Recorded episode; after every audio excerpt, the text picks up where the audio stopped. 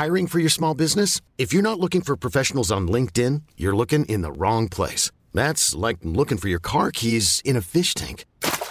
LinkedIn helps you hire professionals you can't find anywhere else, even those who aren't actively searching for a new job but might be open to the perfect role. In a given month, over 70% of LinkedIn users don't even visit other leading job sites. So start looking in the right place. With LinkedIn, you can hire professionals like a professional. Post your free job on linkedin.com slash achieve today.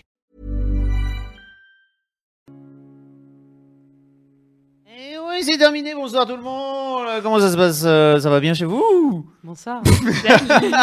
J'ai l'impression d'être à la foire du trône. Oui, c'est un peu mon. Sais, dans un manège euh, qui file un peu la gerbe. C'est mon gimmick. Hein. Euh, bonsoir tout le monde. J'espère que tout le monde va bien. J'espère que vous allez bien sur le chat. J'espère que vous allez bien. Ah Vous oui, Et tout à fait. Derrière le micro. Hein Bien sûr. on, est, on est ici ensemble pour vivre ensemble le troisième épisode de notre nouveau podcast sur l'internet qui s'appelle 1, 2, 3. C'est ça qu'on aime Oui, parce que c'est ça qu'on aime. Voilà. À quoi sert donc ce podcast, Marion? Est-ce que tu peux raconter un petit Eh peu? bien, tout à fait. Ce podcast, euh, Fabrice, euh, merci de me demander, euh, sert à euh, partager euh, nos euh, coups de cœur, euh, coups de love et euh, choses qu'on apprécie euh, depuis récemment, quel que soit le domaine euh, que ça concerne, bien entendu. Exactement. Et donc, on va passer environ 20, 25 minutes, on ne sait pas, chacun à tour de rôle pour raconter un petit peu le dernier coup de cœur qu'on a, Exactement. peu importe quel qu'il soit. Bien sûr, sur un être humain, on évite puisqu'on ne le connaît pas tous. Euh, L'idée, c'est de partager quelque chose qui est partageable, bien sûr. Parce que si genre on a un coup de cœur sur le voisin, c'est chaud à partager euh, Ah oui. avec les gens. Bien sûr. Donc, est-ce qu'on se lance dans le grand bain et que, par exemple, on pourrait démarrer? Par qui souhaiterait démarrer? Voilà. Je, je lance l'idée comme ça. Hop. Bah, on a des petites nouvelles euh, déjà. Alors, Enfin, est-ce qu'on je, je peut- me permets de. de- Putain, merde, j'ai pas présenté. Oh là là Mais c'est parce que je suis plus un full-time job, moi, hein, derrière C'est le vrai. micro, j'ai perdu mon truc. Voilà, voilà. C'est vrai. Est-ce que euh, vous pouvez vous présenter autour de la table? Par exemple, je pourrais, on pourrait commencer par toi, Marie. Bonjour, Qu- Qui es-tu, Marie? Euh, moi je m'occupe de l'événementiel chez Mademoiselle. Oh. C'est trop cool. C'est moi qui fait que les meufs elles peuvent euh, shaker leur boutique euh, au gros stuff, euh, ou alors elles en prennent euh, plein les yeux au cinéma, ou alors elles se, on, se- on se marre, on se marre beaucoup au one match show. Euh, c'est plutôt chouette. C'est grâce à toi, la marade IRL, Voilà, comme on dit, in fait. real life, n'est-ce pas Dans la vraie vie. Merci beaucoup, Marie. Lise, on Eh t'a déjà ben- vu quelque part sur cette chaîne YouTube? Bizarrement, oui. je suis régulièrement là pour euh, faire du jeu vidéo avec vous. Et, euh, et donc, euh, moi, je suis rédactrice jeux vidéo, en fait, si vous ne l'aviez Voilà. pas deviné. C'est donc ça. Euh, Exactement. Et j'ai fait un podcast ici la semaine dernière sur les Pokémon. Sur les Pokémon. C'était fort cool. On vous linkera, parce que voilà, c'est comme ça, on est des fous. Et ensuite, on, te connaît, toi Ah bah, moi, euh, On je suis un vu peu, quelque on- part on par m'appelle la vieille de C'est ça qu'on aime, vu que je suis là depuis les trois premières éditions, Euh, car je n'ai pas de travail. Euh, c'est pas vrai. Non, je suis là parce que j'aime partager des choses que j'aime, et donc je, bah, je m'appelle Marion. Et Marion. je suis rien et tout à la fois, Marion Séclin. bien sûr. Et puis moi, je suis Fab. Je suis euh, le, le créateur de, de Mademoiselle, ce petit site que vous avez déjà peut-être sans doute entendu parler, dont vous avez sans doute en- peut-être entendu parler. Je ne sais pas, je ne sais plus parler. Je prends la place de Louise ce soir parce que Louise est partie faire euh, la fête hein, Oh. et que on voulait pas vous priver cette semaine de euh, de- de- d'une nouvelle émission. On a dit qu'on ferait une émission par semaine. On va faire en sorte de faire une émission par semaine. C'est la dernière fois que c'est le mercredi. Après, ce sera tous les jeudis. Je vous l'annonce. D'accord. Comme ça, direct, ce sera tous les jeudis soirs à 21h sur cette chaîne de, de l'Internet. Voilà. Euh, une fois que le tour de table euh, est commencé, euh, qui souhaite, par exemple, se lancer dans son premier coup de cœur de C'est ça qu'on aime? Hein? Marie. Marie, allez, c'est à toi Allez, de jouer, Marie. Marie Ouais, Marie, let's go toi. ok, je me dandinais euh, juste pour m'effacer. Raté. euh, Raté, voilà. Super. Euh, moi, c'est un, un coup de cœur un peu particulier. Je l'ai eu en fin d'année euh, 2016. Je préfère resituer les choses dans une chronologie. C'est très important pour mon histoire, ou ab- absolument pas. Euh, en fait, j'ai eu un gros coup de cœur pour un mec qui s'appelle Martin Vinclair, qui est un, un auteur, mais, mais aussi un médecin généraliste. Et C'est sa formation initiale, c'est qu'il est médecin généraliste. Et euh, depuis, euh, je sais pas, genre une dizaine d'années, ce gars-là, euh, il se bat notamment sur Internet pour euh, mieux faire euh, connaître aux nanas leurs droits par rapport à leur corps. Alors, euh, dit comme ça, on dirait que c'est un militant euh, un peu euh, extrême, genre, ouais, c'est un gars qui prend la défense des femmes, bah dis donc, on sait bien quel intérêt il a derrière à faire ça, hein, monsieur Martin Vinclair. Et en fait, c'est non, c'est juste un mec super bienveillant. Et c'est un praticien c'est un praticien de, la médecine qui a une vision assez particulière en fait de, des patientes avec lesquelles il travaille. Et il a écrit plusieurs bouquins qui ont marqué, euh, je crois, la vie de, plein de nanas, euh, notamment euh, chez Mademoiselle, parce qu'on est sensible à ces, à ces thèmes-là, mais notamment un bouquin qui s'appelle Le cœur des femmes, et qui a été ma révélation de la fin d'année 2016, justement. Et pourquoi est-ce que ça a été ma révélation? Parce que dans ce bouquin-là, il traite de hum, la façon dont les, les, femmes sont vues par les médecins à travers leurs témoignages à elles. Et c'est quelque chose qu'il fait depuis, euh, depuis assez longtemps par le biais de, son blog, son formidable webzine, qui date un petit peu de, l'Internet 1.0. Euh, Fab, je crois que tu as partagé ça euh, Dans, dans, le chat. Et il est très très bien référencé sur, sur, Google parce que sur son, sur son site, il donne des conseils hyper pratiques aux nanas qui se posent des questions sur leur sexualité, sur leur corps et notamment des questions qu'elles n'osent pas poser à leurs euh, médecins parce qu'elles ont peur du jugement des, médecins. Et si vous voulez, c'est un peu le doctissimo. Euh, euh, doctissimo mieux. Ouais, en 1.0 et en beaucoup mieux parce que en fait, le gars, c'est sa formation quand même, donc il sait, il sait de quoi il parle et il s'entoure aussi de, de, bénévoles qui répondent aux gens très concrètement. Et hum, c'est euh, un des seuls, euh, je crois, à parler en France euh, des violences médicales et notamment des, violences gynécologiques. Et, en fait, c'est un mindfuck quand on, quand on termine le livre parce qu'on se rend compte qu'on a un rapport très particulier à la médecine en France et qu'on a une confiance on a à la fois une relation de, confiance et de défiance vis-à-vis des, praticiens. Euh, les, médecins, on a tendance à, croire qu'ils ont euh, l'autorité euh, absolue et on prend pour absolument acquis tout ce qu'ils nous disent, parce que nous, on n'a pas fait 10 ans d'études en fait. Et, lui, il dit que, ben, je vais être trash, hein, mais n'hésite pas à être trash. C'est les témoignages qu'il y, a dans, qu'il y, a dans son bouquin et qui font la force aussi de, de ses œuvres. Euh, euh, il, explique qu'on euh, peut ne pas accepter en, examen gynéco de se retrouver les deux jambes en l'air, complètement, enfin, complètement écartées à, la merci du médecin, parce que pour certaines femmes, ça peut l'expérience peut être vécue comme ça. Ça a été le premier en France à dire qu'on pouvait faire des, examens en, chien de fusil, c'est-à-dire sur le côté. On n'est pas obligé d'avoir les jambes en l'air comme ça. En, fait, le, praticien peut tout à fait examiner une femme euh, en chien de fusil, donc sur le côté, allongé sur le côté. On peut euh, examiner euh, sans être totalement nu. Et surtout, ça a été le premier à parler de, consentement des patients. Qu'est-ce que c'est que ça? Tu sais, le, fait de. Genre, t'es es à l'hôpital, tu viens d'accoucher. c'est malheureusement une histoire assez ah. commune et assez vraie. Mais tu viens d'accoucher, tu as eu un accouchement euh, un petit peu difficile et euh, tu es endormi. Et là, tu as un médecin qui rentre avec euh, ses internes et qui veut, qui veut leur démontrer des choses parce qu'il faut qu'ils voient les choses aussi pour se faire leurs propres expériences et qui, du coup, va. Faire un examen, un examen sans demander le consentement de la patiente parce qu'en en fait elle est endormie et en fait elle le saura jamais. Sauf que faire ce genre d'examen dans ces conditions-là, c'est du viol ni plus ni moins. Mais comme ce, sont des, actes qui sont pratiqués par euh, des gens qui ont fait des études et en qui on, est censé avoir euh, confiance, on ne les voit pas forcément comme, euh, comme tels. Et hum, donc il parle beaucoup de la mentalité aussi des médecins. En, France et de leur formation. Je ne sais pas si vous, avez des potes qui sont étudiants de médecine ou qui ont fait médecine. Les Faluchards, c'est euh, une certaine culture, notamment une culture de l'humiliation et de la déshumanisation. Et selon eux, ça fait partie du processus pour que les médecins fassent bien leur travail, parce que sinon, ils seraient trop affectés par, euh, par ce qu'ils voient au, quotidien. Alors, euh, c'est vrai qu'il y a une dimension il y a une, enfin, il y a une dimension vraie. Euh, c'est, des métiers qui sont super durs à, exercer euh, parce que tu vois des, des gens qui arrivent avec des, des, hamsters dans le cul. Et écoute, il y a un moment, il faut être prêt à tout. Quoi. mais euh, mais de là à, reproduire ces schémas d'humiliation sur les patients, c'est quand même un peu chaud. Et voilà pourquoi Martin Claire, c'est ma révélation euh, de, de, l'année. Voilà aussi pourquoi j'offre euh, ce bouquin, Le cœur des femmes, à, à, toutes les nanas autour de moi en ce moment. C'est mon cadeau euh, d'anniversaire préféré. Et même quand elles l'ont déjà, je leur dis c'est pas grave, tu pourras le réoffrir à une autre nana. Juste pour qu'on prenne conscience collectivement qu'on peut faire changer les choses aussi en en parlant et que bah, on a le droit de récupérer le, pouvoir en fait sur notre corps et la façon dont il est utilisé par euh, les autres pour notre bien au final. Voilà, ça, a changé quoi, ça a changé quoi pour toi, par exemple, entre avant euh, que tu aies lu le livre et maintenant que tu l'as lu? Est-ce qu'il y a des choses que tu, quand tu vas euh, chez le médecin, que ce soit le gynéco ou le généraliste, que Mm. tu fais différemment toi maintenant? Est-ce que tu as changé de gynéco déjà?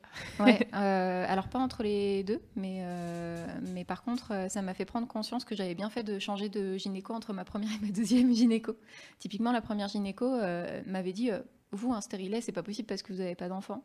Et euh, donc, elle m'avait fait croire ça comme une vérité générale. Et moi, comme j'étais pas renseignée et que c'était euh, un médecin, euh, je me suis pas posé la question. Et quand j'en ai vu une autre qui m'a dit Bah, si, en fait, je peux vous poser un stérilet. euh, on fait, enfin, juste depuis, depuis 30 ans, on dit plus ça, hein, donc quand même, c'est chaud je me suis rendu compte qu'il y avait ce, cette, cette différence de, de traitement quoi. Mais après, hum, moi j'ai plein de nanas autour de moi qui ont pris conscience de ça et, du coup ça me fait ça m'a fait réagir. J'ai eu, euh, eu un examen médical euh, il y a pas très longtemps et euh, le, la mé- le médecin qui était une femme, je, je lui ai, je lui ai dit ouais en ce moment j'ai un peu mal au sein et elle m'a, touché les uns sans me demander. Et, et là, ça, en fait, ça m'a fait réagir sur le coup parce que j'avais lu ce bouquin. Je me suis dit, bah, en fait, elle m'a pas demandé quoi. Wesh, d'où tu me touches les uns Putain, la relou, la meuf, elle, elle exige des trucs et tout maintenant. Ouais, je, ouais, je suis devenue, ouais, je suis Ouais, mais devenue t'as un, peu, un peu relou parce que effectivement, eux, ils sont dans ce process. Et euh, malheureusement, enfin, justement, je sors de ce bouquin en me disant, euh, je, j'accuse pas les médecins, euh, j'accuse la formation qui leur est faite et, les expériences qu'ils vivent, qui les amènent à voir le corps, les corps des gens de cette façon-là. Ce qui touche pas forcément que les femmes, d'ailleurs, ça touche aussi les hommes en réalité, mais dans des mesures différentes, je pense.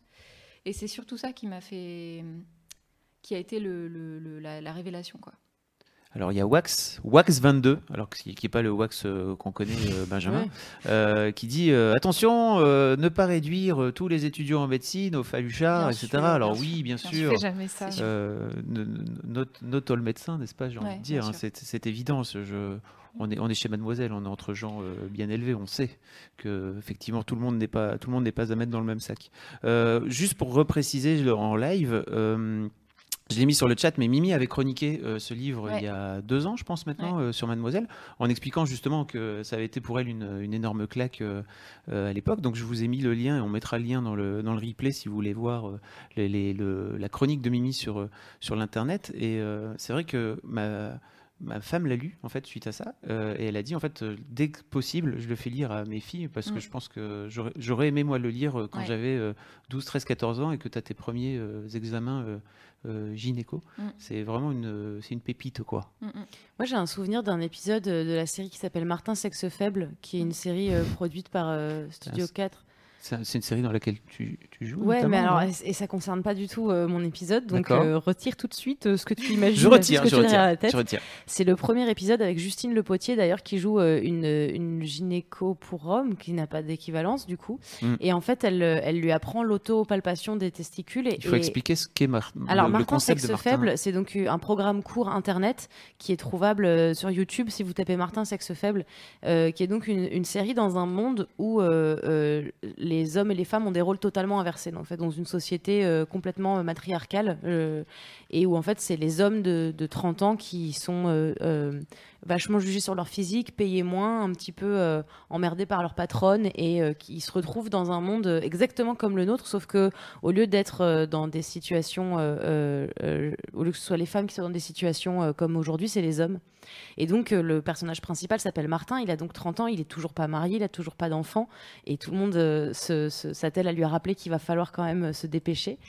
Et le premier épisode de la saison 1 est assez génial puisque du coup c'est un examen médical chez donc l'équivalent du gynéco pour hommes. Je sais Mm. pas trop comment c'est fait, mais en fait du coup le médecin qui est joué par Justine Le Potier qui est parfaite dans ce rôle un petit peu euh, un petit peu maternel. euh, euh, en même temps de ah, va falloir quand même euh, penser hein, parce que l'horloge biologique monsieur quand même hein un truc qu'on connaît toutes je pense relativement Mm. bien lui apprend à, à se faire une autopalpation des, des testicules et en fait elle lui pose pas du tout la question de est-ce que je peux vous toucher les, les parties? Mm. et donc tu as cette scène où ils sont très près et où elle est en train de lui apprendre à se, à se malaxer les, les bourses et il est très près d'elle et il est en train de se faire toucher. Il est, en- il est extrêmement gêné et, et c'est le genre de, de- de choses qui, je pense, nous est tout arrivé, c'est-à-dire Mm. d'avoir un, un, geste où on se dit oh ok ça c'est mon intimité quand même et, euh, et c'est très bien illustré en fait c'est pas euh, c'est pas tellement pour euh, pour enfin c'est juste pour le geste et pour le, la manière dont c'est joué et, et, la réaction de, des personnages qui est très juste en fait je trouve. Je sais pas si vous avez l'occasion de voir cet épisode, mais je l'ai linké sur l'internet. Ah bah super. Je vous invite à, le regarder car il est car il est fort. Euh, pas tout de suite. Hein. Non bah oui après s'il vous plaît. Chaque chose en son temps. Mais euh, si vous pouvez le regarder, en fait là où il est très juste, c'est que c'est vraiment une c'est une réalité en fait. C'est mm. pas euh, du tout une caricature c'est là où moi ça m'a marqué, c'est que je me suis pas dit ah c'est tiré par les cheveux, c'est exagéré, c'est dans une espèce de, satire inverse pour montrer que non, c'est vraiment juste une réalité. Alors là en l'occurrence elle est, elle est montrée euh, avec un garçon qui se fait euh, toucher les, testicules, mais euh, mais dans la vie de, de, tous les jours et des examens, le nombre de fois où effectivement on nous touche les seins sans nous dire je peux vous je peux, je peux voir, mm. excusez-moi je peux regarder vos seins, merci beaucoup. Voilà. Ouais, euh, et il y a des examens aussi qu'on nous oblige à faire et qui sont en réalité euh, pas, pas obligatoires, mais on nous les fait passer comme obligatoires euh, sous couvert d'intérêt de, santé publique. typiquement, le fait de de ce qu'il euh, ce qu'il fait comprendre dans son bouquin c'est euh, qu'à partir du moment où justement on sait bien se palper où on écoute son corps euh, on n'est pas obligé d'aller tous les six mois chez la gynéco donc là on est plutôt dans une logique dans une société où on nous dit si il faut que vous soyez suivi cancer du sein etc et, lui il, relativise beaucoup beaucoup les choses et il explique en fait pourquoi on en est arrivé à ces à ces injonctions parce qu'en fait c'est ça c'est une pression sociétale qui est mise sur les individus et c'est ça qui est problématique dans le fond. Donc c'est cool de pouvoir prendre du recul euh, sur ces sur, sur, ce qu'on, sur cette chose que la moitié de la population vit en fait. Et pour lui, c'est ça la raison en fait, c'est à cause de la pression qu'on finit par aller euh, régulièrement chez. Ouais. Ok. Ouais. Ouais, ouais, il, euh, c'est ce qui est super intéressant, c'est que il, ce sont ces personnages qui prennent position dans, dans, le livre par leurs attitudes, pas par pas forcément par leurs mots. Euh, euh, dans Le cœur des femmes, euh, c'est une jeune interne qui arrive dans un, une aile gynécologique dans un, hôpital dans une ville qui s'appelle Tourmince. Et, cette, cette, cette, jeune femme qui est en formation, elle va apprendre plein de, plein de trucs qui vont la, choquer en fait par rapport à ce qu'on lui a appris à l'école. Ça rentre en contradiction avec ce qu'on lui a appris. Et elle va, elle va être face à un médecin qui, qui écoute les patientes euh, qui s'énerve pas euh, face à elle euh, et qui, qui va prendre du retard sur ses rendez-vous, etc. Et, et ouais, c'est très touchant. Enfin, moi, j'ai, franchement, il est, il est très émouvant aussi ce livre. Je l'ai lu dans le, métro plusieurs matins. ça m'est arrivé de, me pointer au boulot avec les larmes aux yeux parce que ce sont aussi des témoignages de femmes et on reconnaît ces femmes. Enfin, moi, j'ai reconnu ma mère, je me suis reconnue, j'ai reconnu euh, enfin, voilà, des, tantes ou des grands-mères qui racontaient ces histoires-là et qui sont en fait des histoires euh, de vie et des histoires euh, parfois violentes. Donc, c'est. Je l'offre aux femmes, mais en fait, il faudrait que je l'offre aux hommes. ouais, faudrait, ouais. Sans doute, parce que ça permet aussi, je pense, pour les mecs de comprendre un petit peu ce qui se passe. Je ne l'ai pas lu personnellement, mm. mais donc ma femme m'a raconté, Mimi m'en a parlé beaucoup. Mm. C'est vrai que c'est assez intéressant. De, on se rend pas compte, je pense, en tant que mec de mm. ce qui peut se passer. Euh, de, déjà d'avoir la, la euh, les cas de fer en l'air comme ça, c'est un truc, euh, je pense que, que les filles apprennent relativement tôt et pour les garçons, bah, pas, pas tant en fait. Hein. Mais les mecs, ils se font pas palper les boules? Alors perso, j'ai 39 ans, je me suis jamais fait palper les boules, hein. vraiment par un toubib. Par un toubib. Parce qu'il y avait une campagne. après c'est ta fin, mais ta vie privée peut rester privée, bien sûr. Ah. Non, mais je voulais juste savoir. On, peut, on va pas juger les gens non, non, qui juge pas. veulent pas se faire palper les boules. Hein. Oui, mais il y avait une campagne de sensibilisation autour du cancer des testicules, je crois, qui euh, qui euh, incitait justement à se toucher les couilles pour euh, pour faire un check-up. Et du coup, je me disais que ça pouvait peut-être concerner les hommes aussi. Mm. Oui, un minimum, oui, c'est sûr. Bah, oui. Non, mais je sais pas, moi, quand je vais chez le, médecin, il me dit pas photo à poil.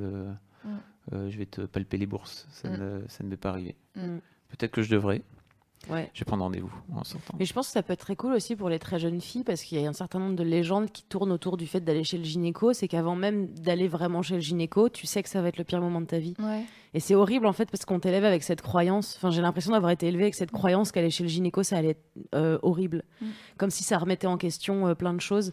Et, euh, et j'entends ce que tu dis quand, quand tu dis qu'en France, on donne un petit peu la, la, la, parole sacrée aux médecins et que du coup, on les mm. croit. Mais je sais que moi, en fait, on m'a dit juste, faut, faut que tu le fasses. Mm. Et ça m'a permis justement de faire confiance de manière aveugle à un, à un médecin, de jamais remettre rien en question. Non pas parce que c'était des choses qui étaient graves, mais justement de dédramatiser un peu ce truc-là et de dire, en fait, c'est son boulot. Tu vois ce que je veux dire? Euh, ça reste son travail. C'est-à-dire que ma gynéco prend pas un plaisir, mais monstrueux, à me palper ou à ah faire ce genre de choses. Et ça aussi, je pense que c'est important de de, de, de, je pense, de lire ce genre de choses pour histoire de pouvoir aller chez, chez son gynéco sans se dire genre. Euh, ah ça va être gênant, il va y avoir euh, ma nudité qui est un truc que moi je vais porter et mon rapport à mon corps et un médecin qui va en plus en avoir un peu rien à faire. En vrai, euh, je pense qu'il faut réussir à, avoir une sorte de, juste milieu et se dire que ça, reste des, des, Enfin, je sais pas, moi j'ai été élevée où on m'a dit genre en vrai il faut laisse le médecin faire son travail mm. et à aucun moment je me suis demandé euh, est-ce que c'est bien, est-ce que c'est pas bien, est-ce que mm. je dois laisser le faire? Je me suis juste dit ouais bah, comme ça c'est fait. Hein. Mais euh, on nous élève beaucoup avec ça, donc je pense que plutôt, euh, plutôt on le lit, mieux c'est. Mais euh, dans le sens inverse, il y a aussi les médecins qui se plaignent parce que les patients sont en mode j'ai lu ça sur Doctissimo, je suis sûre que mm. c'est ça et tout, et eux ils sont là non, laissez-moi faire mon travail. Donc j'imagine qu'il y a un juste milieu. Ouais, complètement. J'imagine que c'est ton ressenti à toi en tant que patient, et je, rebondis justement là-dessus euh, en parlant d'un, pour parler d'un, commentaire de Margot sur Facebook, parce qu'on diffuse aussi cette, ce, fantastique, cette fantastique émission sur Facebook, et qui dit euh, j'encourage toutes celles qui ont un mauvais gynécologue d'en changer. La mienne est gentille et douce, ça aide vraiment. Euh, bravo pour cette présentation de livre. Je vais le dire dès que possible. Je pense aussi qu'il y a ça, il y a ce rapport de si tu te sens à l'aise et si tu te sens bien avec avec ton médecin en général. Je pense que c'est une bonne vibe. Et si ça va pas peut-être qu'il faut trouver euh, quelqu'un d'autre. En fait, j'imagine qu'il y, y, en a plein. Il n'y en a pas que deux. En plus, tu as plein d'outils aujourd'hui euh, qui te permettent de trouver des praticiens autour de, de chez toi. Bon, après, quand tu es à la campagne, campagne, euh, je comprends que c'est bien plus difficile que quand tu es dans une, une ville.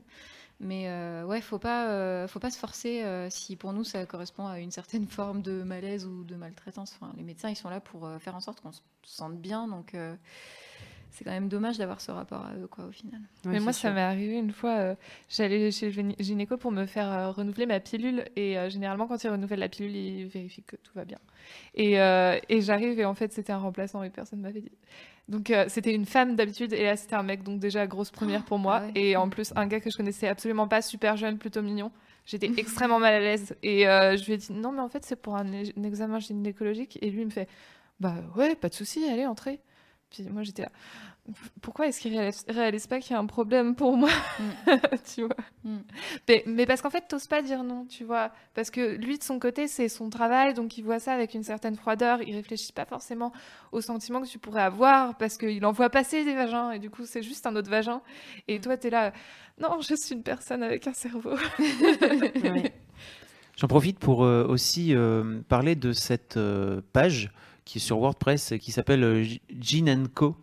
Je ne sais pas si vous connaissez, euh, on en avait parlé sur Mademoiselle il y a quelques, alors je sais plus quand, quand c'est sorti, je pense que c'était il y a peut-être un an ou deux, où en fait c'est une liste de, de soignantes euh, féministes, de soignants, soignantes féministes. et donc vous, vous, avez la possibilité de, de trouver près de chez vous euh, gynéco ou sage-femme, etc., qui va prendre, enfin qui va notamment prendre en compte votre consentement. donc voilà, je vous le mets également sur le chat. Euh, ainsi que sur, euh, ce sera sur, sur le replay. Hein, voilà. Ouais.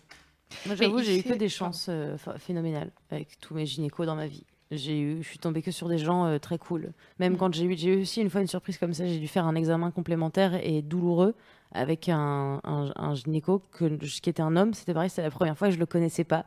Et j'étais bien plus jeune et j'avais pas du tout envie de me faire racler le, col de l'utérus. Ça ne me tentait pas, encore moins par un inconnu.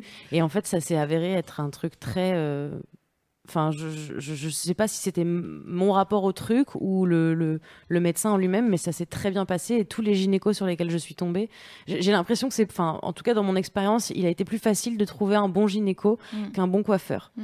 Voilà. je veux dire, c'est possible. C'est possible aussi de tomber sur des médecins qui sont euh, sans particulièrement être ni avenants ni à l'écoute, juste des, des bons médecins euh, qui font tout simplement leur travail, qui t'expliquent ce qu'ils vont te faire, mais sans, euh, sans justement en rajouter une dose. Parce que j'avoue, quand moi je vais chez le médecin, j'ai pas envie qu'il me brosse dans le sens du poil, j'ai envie qu'il fasse son travail et que ensuite moi je puisse me casser. Euh, j'ai, moi, j'ai, moi, j'ai besoin de médecins qui soient pragmatiques, en fait.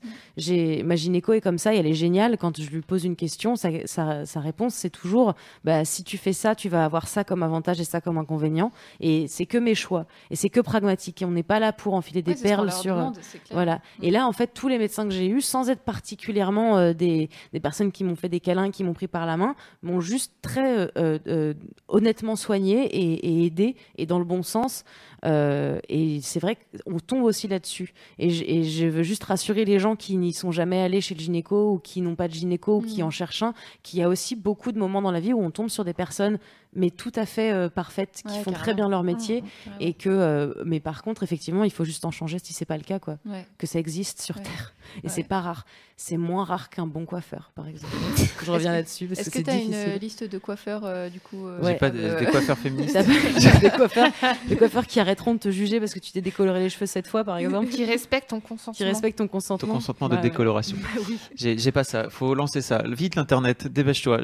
Peut-être que ça existe. Je ne sais pas. Ce serait bien. Et pour revenir à. Attends, comment tu prononces Martin? Vinclair. Ah, Vinclair. Euh, il fait des vidéos YouTube aussi, je crois qu'on a fait un hmm. article dessus. Exactement. Il s'est lancé, il est youtubeur maintenant. Il, est, youtubeur. Effectivement, il a une chaîne, euh, il a une chaîne YouTube et euh, en fait, je me permets de, de, conclure, Marie, en disant que peut-être on va bientôt entendre parler de Martin Vinclair sur Mademoiselle. Oh teasing. Oh, mais qu'est-ce que ça pourrait bien s'agir de quoi? Peut-être il va se passer des trucs le 18 mars. Oui, peut-être vous notez. 18 mars, ce sera une date au hasard. qu'il existe déjà, qu'on a prévu quelque chose. Et On peut arrêter avec ce ton. peut-être que cette révélation de Marie aurait à voir avec un éventuel Rendez-vous avec Oh non, écoute, tu veux dire que j'organise des événements chez Mademoiselle? On ne sait pas. Oh on verra. Ce serait fou. On vous en reparlera en temps voulu. En tout cas, merci beaucoup Marie. Merci Marie. Et on vous encourage toutes et tous. À... C'est bientôt mon anniversaire. Si tu souhaites m'offrir ce livre, je ne l'ai pas lu. C'est noté. L'horrible personne que je suis. C'est quand ton anniversaire? Bah, c'est le 8 avril, mais je considère que c'est bientôt. Oui, c'est pas, tout de suite, tout de suite en même temps. Non, mais c'est bientôt. Comme ça, vous savez tous. Voilà. Si vous voulez envoyer des cadeaux à Marion. Ou tous ce livre. Comme ça, je l'aurai et je pourrais moi-même l'offrir à ah d'autres gens. Très bonne idée. Excellente idée. Est-ce qu'on enchaîne? Lise? Lise À toi? Qu'en dis-tu Tout à fait. Et eh ben euh, moi, en bonne euh, rédactrice jeu vidéo, je viens vous parler d'un jeu vidéo. voilà. meuf est originale. Euh, oui, alors je me suis dit que tout le monde pouvait jouer et que du coup, je vais vous en présenter un qui est gratuit, qui est super facile à jouer et qui prend pas trop de mémoire vive, donc pratique et super super addictif. Donc ça s'appelle Emily the Way et en fait c'est une simulation de chat. Donc un chat vraiment old school, type MSN ou même avant. Mais moi, je suis née autant des mécènes, donc c'est ma seule rêve. Je suis désolée. C'est même, c'est même AOL, non le... Peut-être bien. C'est le, chat d'AOL, en fait, le, le logo. Je, oui, je pense que c'est ça, mais j'étais trop jeune. J'avais pas le droit d'aller sur Internet. J'étais trop jeune, oui. Moi, j'ai connu ça, ouais. Mais ça fait penser à MSN aussi, pour ceux qui sont de ma génération, vous serez pas dépaysés. voilà, je me casse. Allez, Donc euh, voilà, ça recrée en fait tout l'environnement d'un euh, Windows 98 à, euh, à, peu près. Donc on a les, les vieux bruits d'ordinateur, on a le dun, dun, dun, en allumant au début et les petits bruits, tout ça. C'est absolument génial. Et l'idée, c'est qu'on incarne une personne qui a a thing avec une certaine Emily. Et donc, on se connecte au chat, on met notre nom, on, met, on choisit un avatar donc, euh, il faut se resituer, c'est fin du lycée, début de la fac. L'idée, bon, c'est de pécho. Du coup, on va choisir un peu un avatar qui va nous rendre, euh, nous donner l'air cool. Euh, donc, à l'époque, eh ben, tu choisis Linkin Park ou Green Day, mm, à peu mm. près. Et ensuite, donc, on arrive sur le, sur le chat et là, direct, la meuf vient nous parler. Et en fait, on va avoir à chaque fois, à chaque fois pour répondre, on va avoir le choix entre trois réponses. Donc, on choisit la réponse qu'on préfère. Et ensuite, donc le type de gameplay. Donc, j'ai entendu parler de ce jeu pour la première fois dans un podcast et j'ai pas compris en fait quand ils m'ont expliqué. donc, je vais essayer de vous l'expliquer. Euh, en gros, on choisit la phrase et ensuite, on va taper Et au fur et à mesure qu'on tape, la phrase va s'écrire. Mais c'est pas nous qui allons choisir la phrase. Mm. Genre, on choisit de dire euh, How are you? On va pas taper How are you On va taper au, pif sur les lettres et euh, la phrase va s'écrire, en fait. Mm. Donc, tu as la sensation de, participer au jeu tout en y participant pas tant que ça en fait. C'est ça. En fait, c'est très malin parce que ça nous donne l'impression d'avoir la main sur ce qui se passe, alors qu'en fait, on n'a pas du tout la main sur ce qui se passe. On peut juste orienter un peu la conversation. Et en fait, toute l'histoire va se dérouler en cinq chapitres. Et chaque chapitre, ce sera à peu près euh, égal à une période de la vie euh, de la personne qu'on joue et de Emily, et à une évolution de leur relation. Et en fait, dès le début, on comprend qu'il y a un crush l'un sur l'autre. Mais un tout petit crush, vraiment genre... Euh, t'es open à d'autres aventures, c'est juste que vous vous plaisez un peu l'un l'autre. Et en fait, au fil du jeu, on va évidemment essayer de la pécho parce qu'on va se prendre au jeu. Et ça va être euh, extrêmement frustrant. Je ne vais pas vous raconter la fin, mais il y a plusieurs scénarios et tout se déroule euh, comme ça, juste sur le chat, on a une histoire entière. Et ce jeu est vraiment addictif, il est gratuit et, euh, et on peut disons qu'on peut faire l'histoire en une demi-heure et après on peut recommencer, recommencer en essayant toujours pour essayer d'avoir les scénarios différents. Euh. Il y a, des scénarios différents en fait, c'est ça oui, oui, tout à fait. Après je vais pas vous parler de la fin parce que ce serait dommage, mais euh, et ce, qui est, ce qui est génial aussi, ce que moi j'ai adoré, c'est que cette, euh, cette histoire de taper et du coup le texte s'affiche. Ça, ça, va arriver que des fois, on va choisir de lui dire, bah, par exemple, I love you. Euh, et, le personnage va taper I love you. Donc toi, tu tapes, tu vois I love you qui apparaît, tu continues à taper, là, tu vois I love you qui disparaît. Parce que le mec, euh, il va se dire. il euh, change d'avis. Il va se dire non, je suis pas capable de lui dire. Et du coup, il va supprimer. Et à la place, il va dire T'écoutes quoi comme musique en ce moment Ou bien il fait beau chez toi. Et du coup, ça va apparaître. Et toi, d'un côté, tu te sentiras coupable parce que tu es en train de taper. Et c'est à cause de toi que ça apparaît mais tu peux rien faire. Enfin, mm. c'est lui qui va décider, c'est l'intelligence artificielle qui va décider de ce que tu tapes. Et c'est absolument génial, je vous le conseille à tout le monde. Est-ce que tu as un peu tombé amoureuse d'Emily Non, pas vraiment.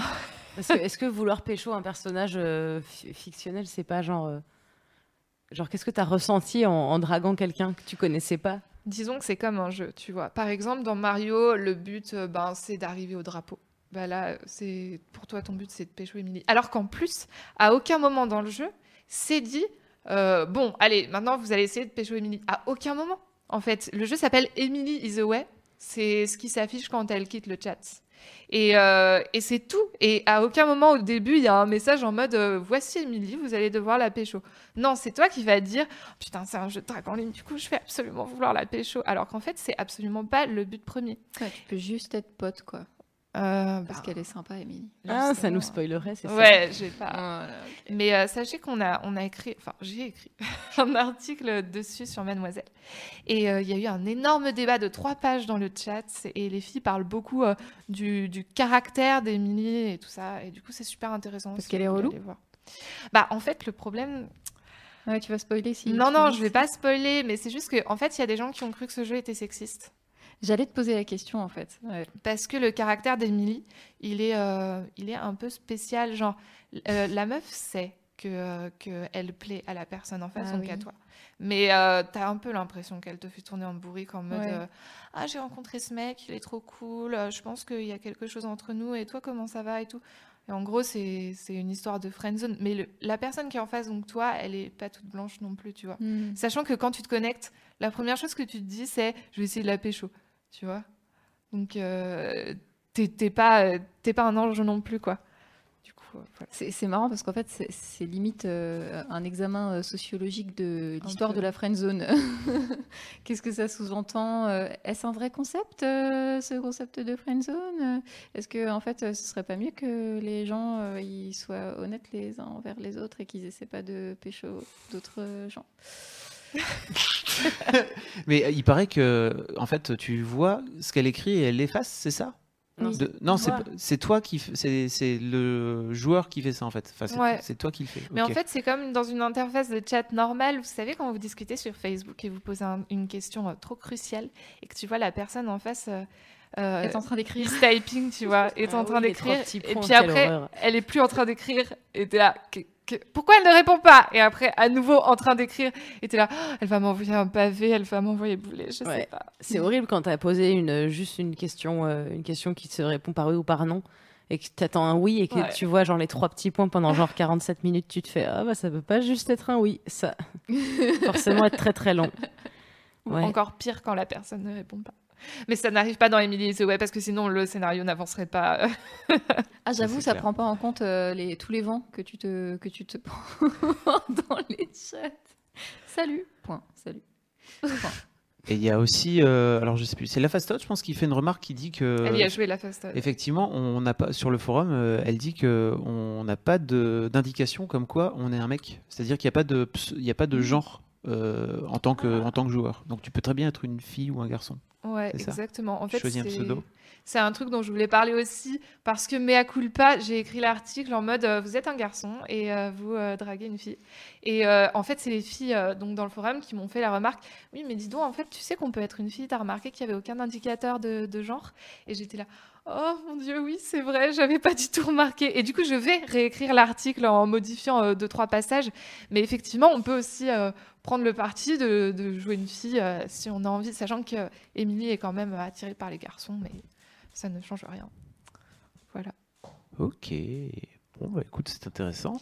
Ouais, et, euh, et en tout cas, si vous avez kiffé le jeu, sachez que, euh, ou bien si vous kiffez le jeu, kifferez le jeu quand vous y jouerez, euh, sachez qu'il y, y, a un deuxième opus qui est, qui est en préparation et qui devrait sortir en 2017. C'est Emily is Online. ouais. Alors c'est impatiente de savoir quel va être le but.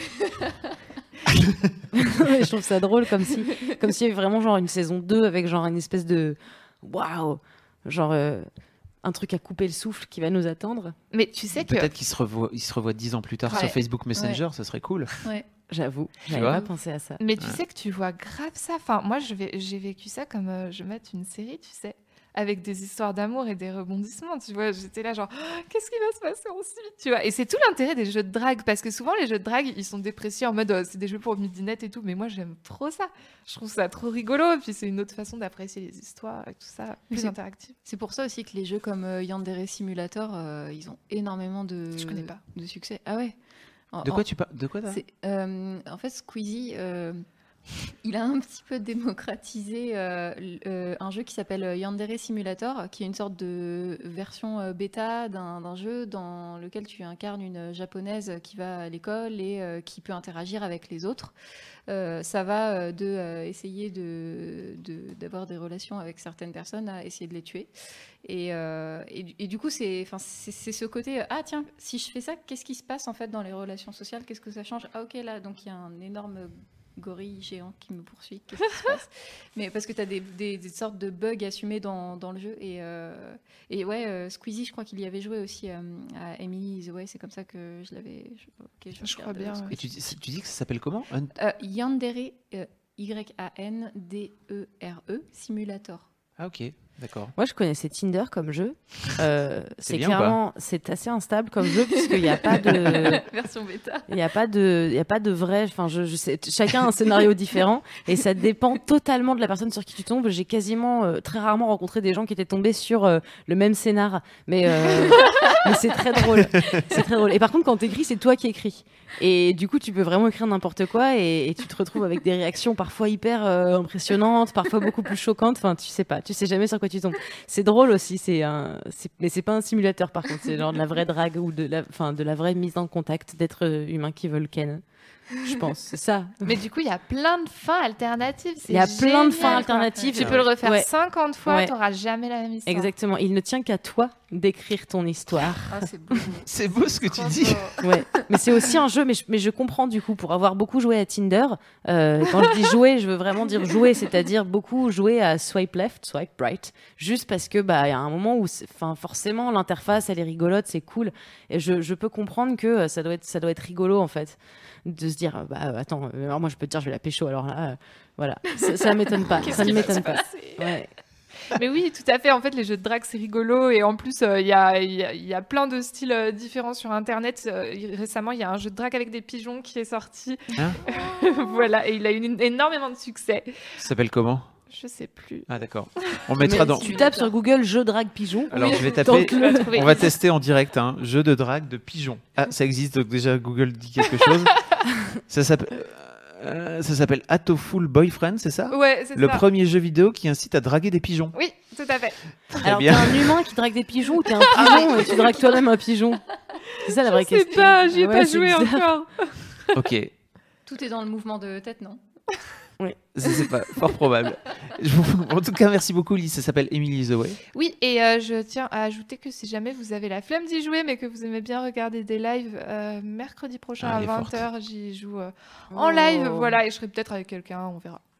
Ok, d'accord. avec Émilie, ça c'est sûr. Hey, bravo Je vous propose de faire une petite pause musicale. Oui. Euh, on va se retrouver avec les Sœurs Cost. Je sais pas si vous connaissez. Tu connais Eleanor Cost ouais, euh, Marion J'aime trop, j'aime trop Eleanor. T'es trop fan, ah ouais. super, c'est ma BFF. On est, on est comme ça. C'est vraiment le pire personnage que tu fais. donc. Mais je l'aime euh, vraiment, je veux dire, euh, c'est pas un personnage, j'ai vraiment des sentiments, ok. Euh, c'est Raphaël et Eleanor Cost qui chantent, qui reprennent le, titre d'Orelsan, n'est-ce pas? Et À leur sauce. Ça s'appelle Pour le pire. Allez, bye, à toutes. Tu vas taper du Bah, je, vais avoir du mal à pas le faire. Tu veux que j'enlève mes bouts Ouais, enlève tes Vers sur vers, ma gueule T'aurais jamais dû me demander ça. Oh là, tu ne sais pas. Ben, ah merde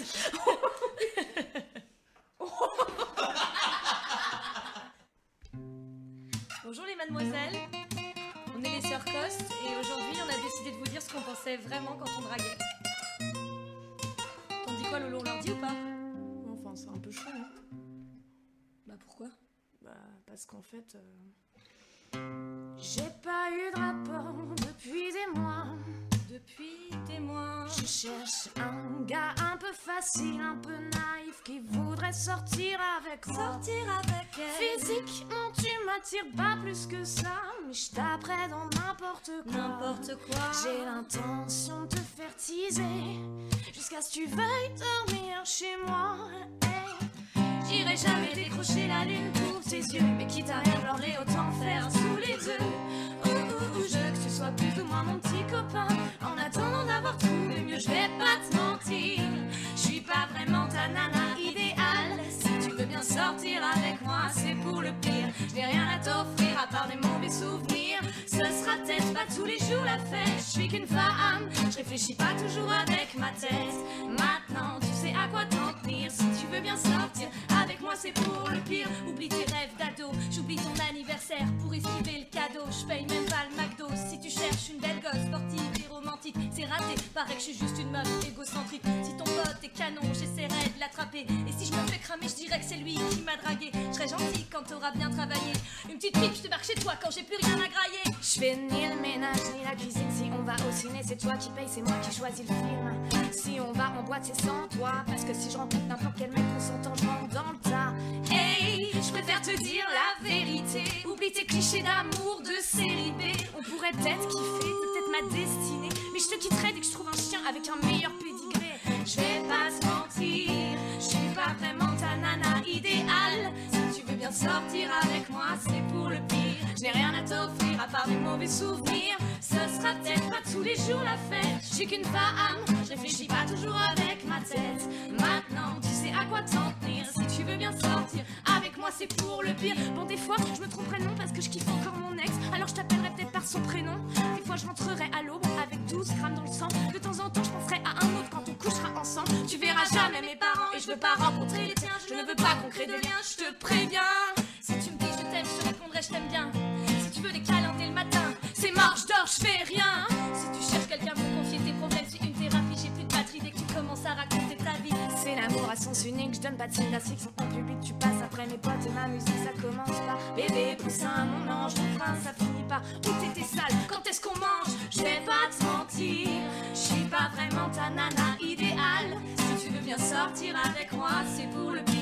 Rien à t'offrir à part des mauvais souvenirs. Ce sera peut-être pas tous les jours la fête. Je suis qu'une femme, je réfléchis pas toujours avec ma tête. Maintenant, tu sais à quoi t'en tenir. Si tu veux bien sortir avec moi, c'est pour le pire.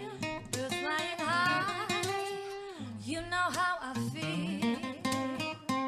Sun in the sky, you know how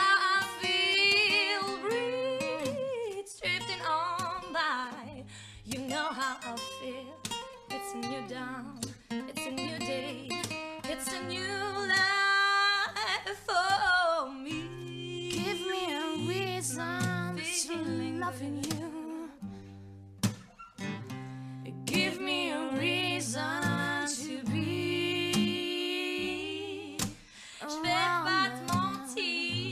je suis pas vraiment ta nana.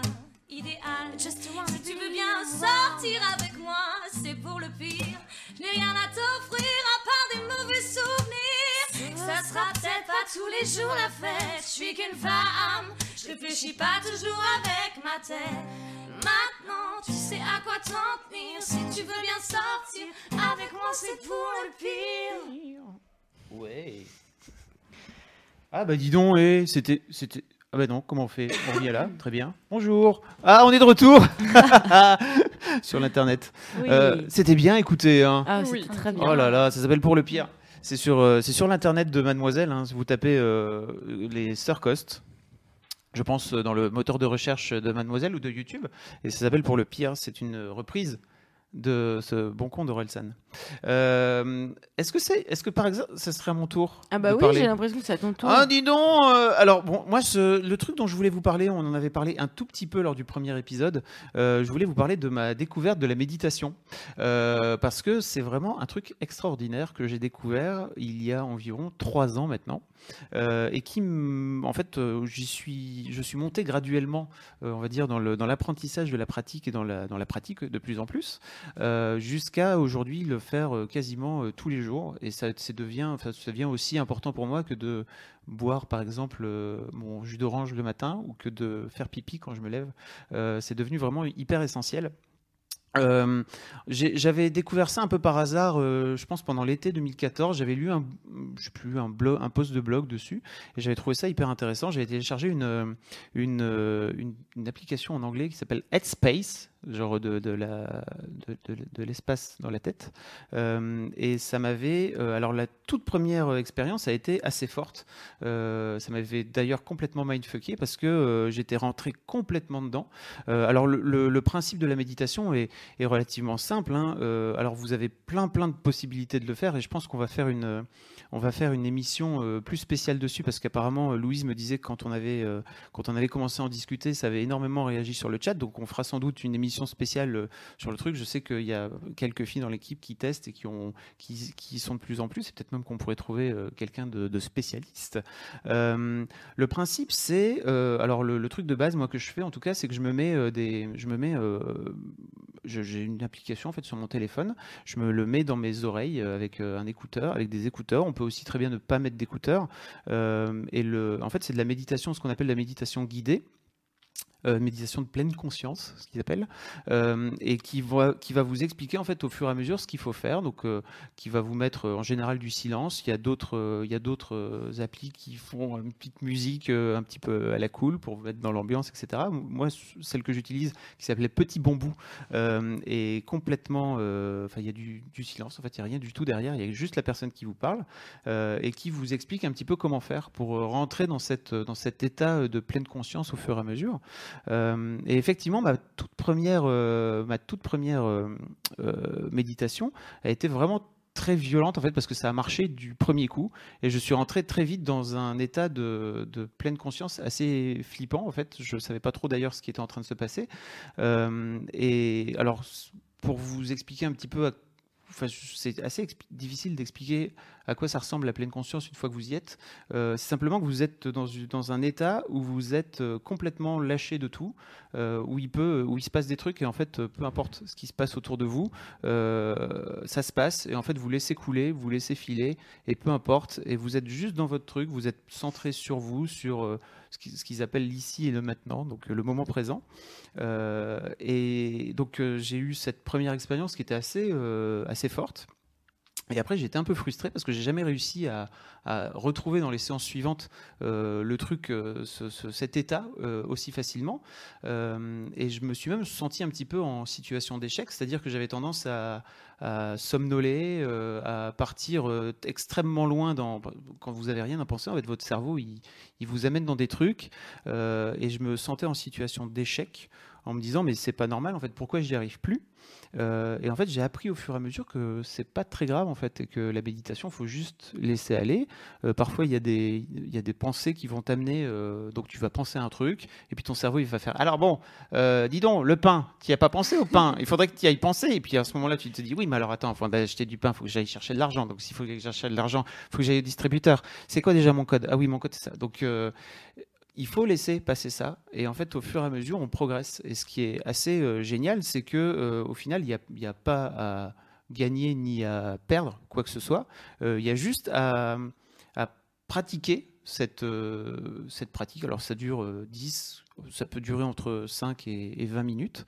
et il y a une. C'est assez fou, en fait, quand on commence à, rentrer dans le truc, euh, on apprend à se regarder de l'intérieur, en fait. Et c'est un truc qu'on, dans cette société, je pense, on fait pas. C'est-à-dire de juste prendre un quart d'heure pour toi et de penser juste à ta gueule et de rien, à rien penser d'autre, de pas faire attention à ce qui se passe autour de toi et c'est pas grave ce qui se passe autour de toi, de pas te laisser prendre dans euh, des sollicitations extérieures par ton téléphone, par euh, je sais pas le, euh, ton ordinateur qui bip, tiens tu as un message sur Messenger, tiens non en fait là tu coupes et tu es juste avec toi et que tu te regardes toi-même.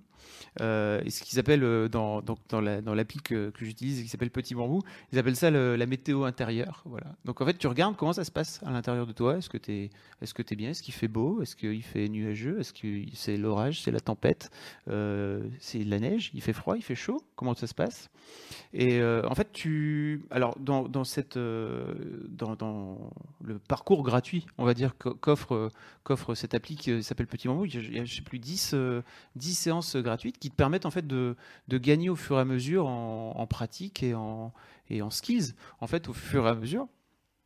Et, euh, et, tu peux rester, enfin moi je suis resté pendant, pendant 8 mois euh, avec euh, juste les 10 séances gratuites. Je me les refaisais régulièrement. il y en avait que je préférais, d'autres que j'aimais un peu moins, que je ne mettais pas. et au fait, au fur et à mesure, tu peux Hiring for your small business? If you're not looking for professionals on LinkedIn, you're looking in the wrong place. That's like looking for your car keys in a fish tank. LinkedIn helps you hire professionals you can't find anywhere else, even those who aren't actively searching for a new job but might be open to the perfect role. In a given month, over 70% of LinkedIn users don't even visit other leading job sites. So start looking in the right place. With LinkedIn, you can hire professionals like a professional. Post your free job on linkedin.com slash achieve today. Bien rester pendant 10 mois avec, euh, enfin 8 mois avec 10 séances différentes, c'est trop bien. Euh, et après, j'ai fini par acheter, euh, j'ai acheté un abonnement, donc ça a marché. Pour, pour le coup, ils ont réussi à me, à me faire payer. Et il y a des, y des, comment dire, y a des parcours différents.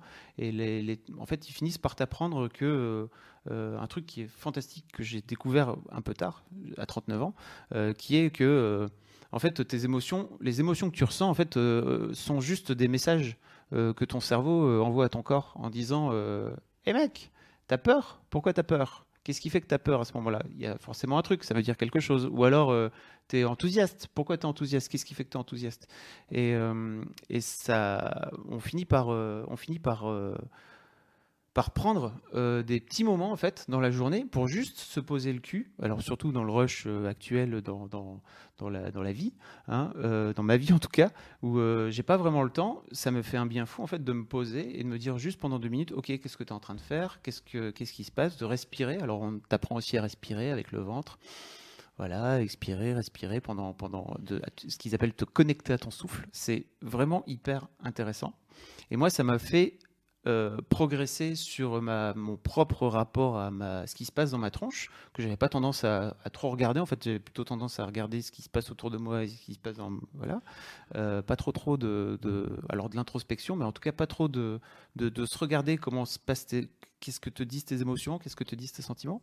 Euh, j'ai vraiment énormément appris sur moi. Euh, depuis, euh, alors on va dire là maintenant, ça fait, ça fait six mois que je le, que je le fais. Euh, un truc intéressant, c'est que j'y ai mis mes filles aussi, qui ont donc 10 et 8 ans, et qu'on fait, qu'on fait des, quand on se retrouve le week-end tous, les, tous les trois, on aime bien faire une ou deux séances de méditation à trois. Alors elle, pour elles, c'est hyper ludique, mais en fait, ça leur fait vraiment moi, j'aurais adoré découvrir ça en fait euh, quand j'étais euh, quand j'étais gamin. Euh, même s'il y a un petit côté ludique et s'il y a un petit côté marrant, en fait, le simple fait de pouvoir leur dire que c'est possible de, de, de se regarder à l'intérieur et de, de se demander comment est-ce que je vais, comment est-ce que je qu'est-ce que je ressens actuellement, pourquoi est-ce que je suis stressé, pourquoi je suis dans cet état-là.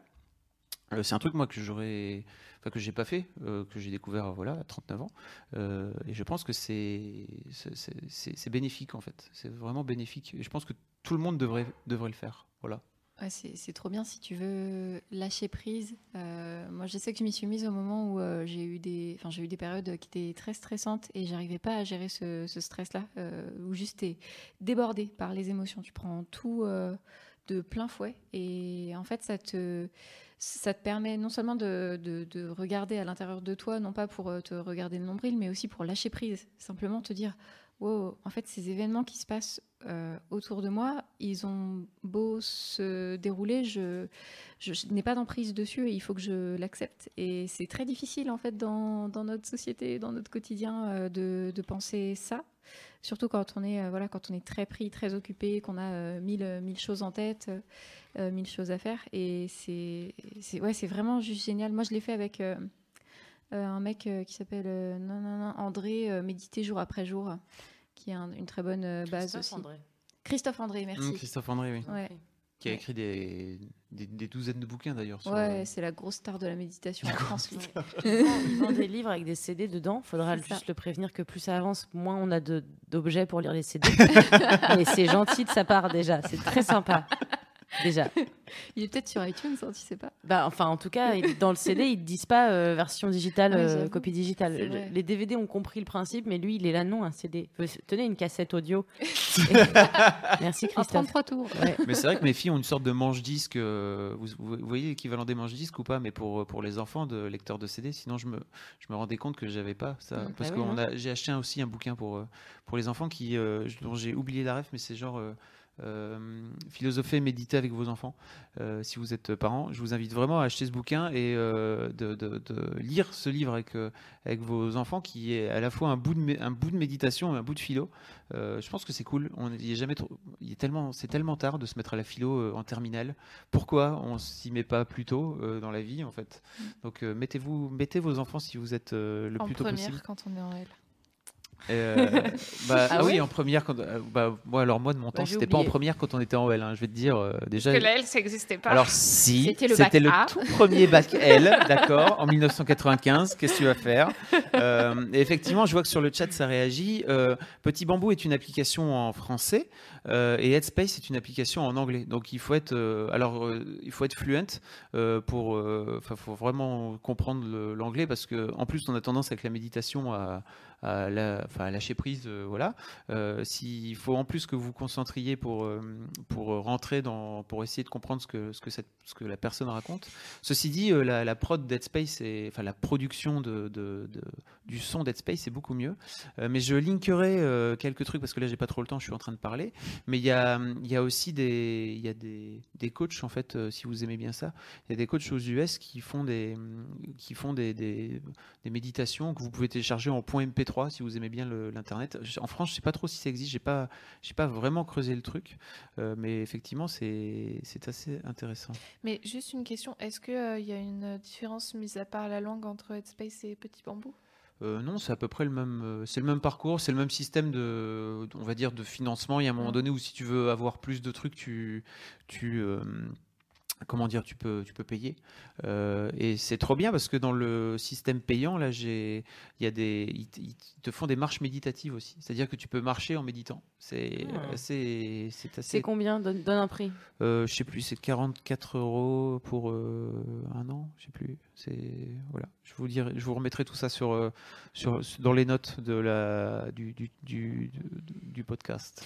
Et j'avais une autre question aussi, parce que moi je m'imagine à peu près, parce que j'ai fait du yoga, mais qu'est-ce qu'ils disent en fait?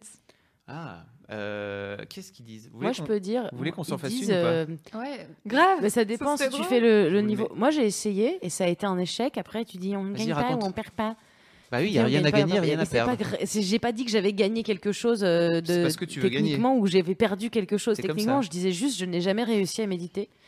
Et j'ai donné de, ma personne, probablement mal, euh, parce que c'est comme ça. J'ai pas assez bossé, mais surtout parce que j'ai été vite euh, déçue de voir que je passais un temps fou à essayer de faire un truc euh, qui était un échec pour moi. Euh, parce qu'il faut donc réussir à occuper ton ce que les ce que les, les, les moines bouddhistes appellent le- la monkey mind. Pardon. Je, Bonjour. je- je vous le mets après parce que cette Merci. personne parle d'abord. Et donc la monkey mind, c'est cette partie de ton cerveau qui réfléchit à tout tout le temps, celle qui réfléchit à aller chercher le pain et celle qui réfléchit à comment elle va y Ah, aller. aux US, ils appellent ça Monkey Mind? Euh, euh, J'ai vu un, un moine euh, qui racontait que ça s'appelait la monkey mind parce qu'en fait ça réfléchit comme un singe, c'est tout le temps en train de faire quelque chose.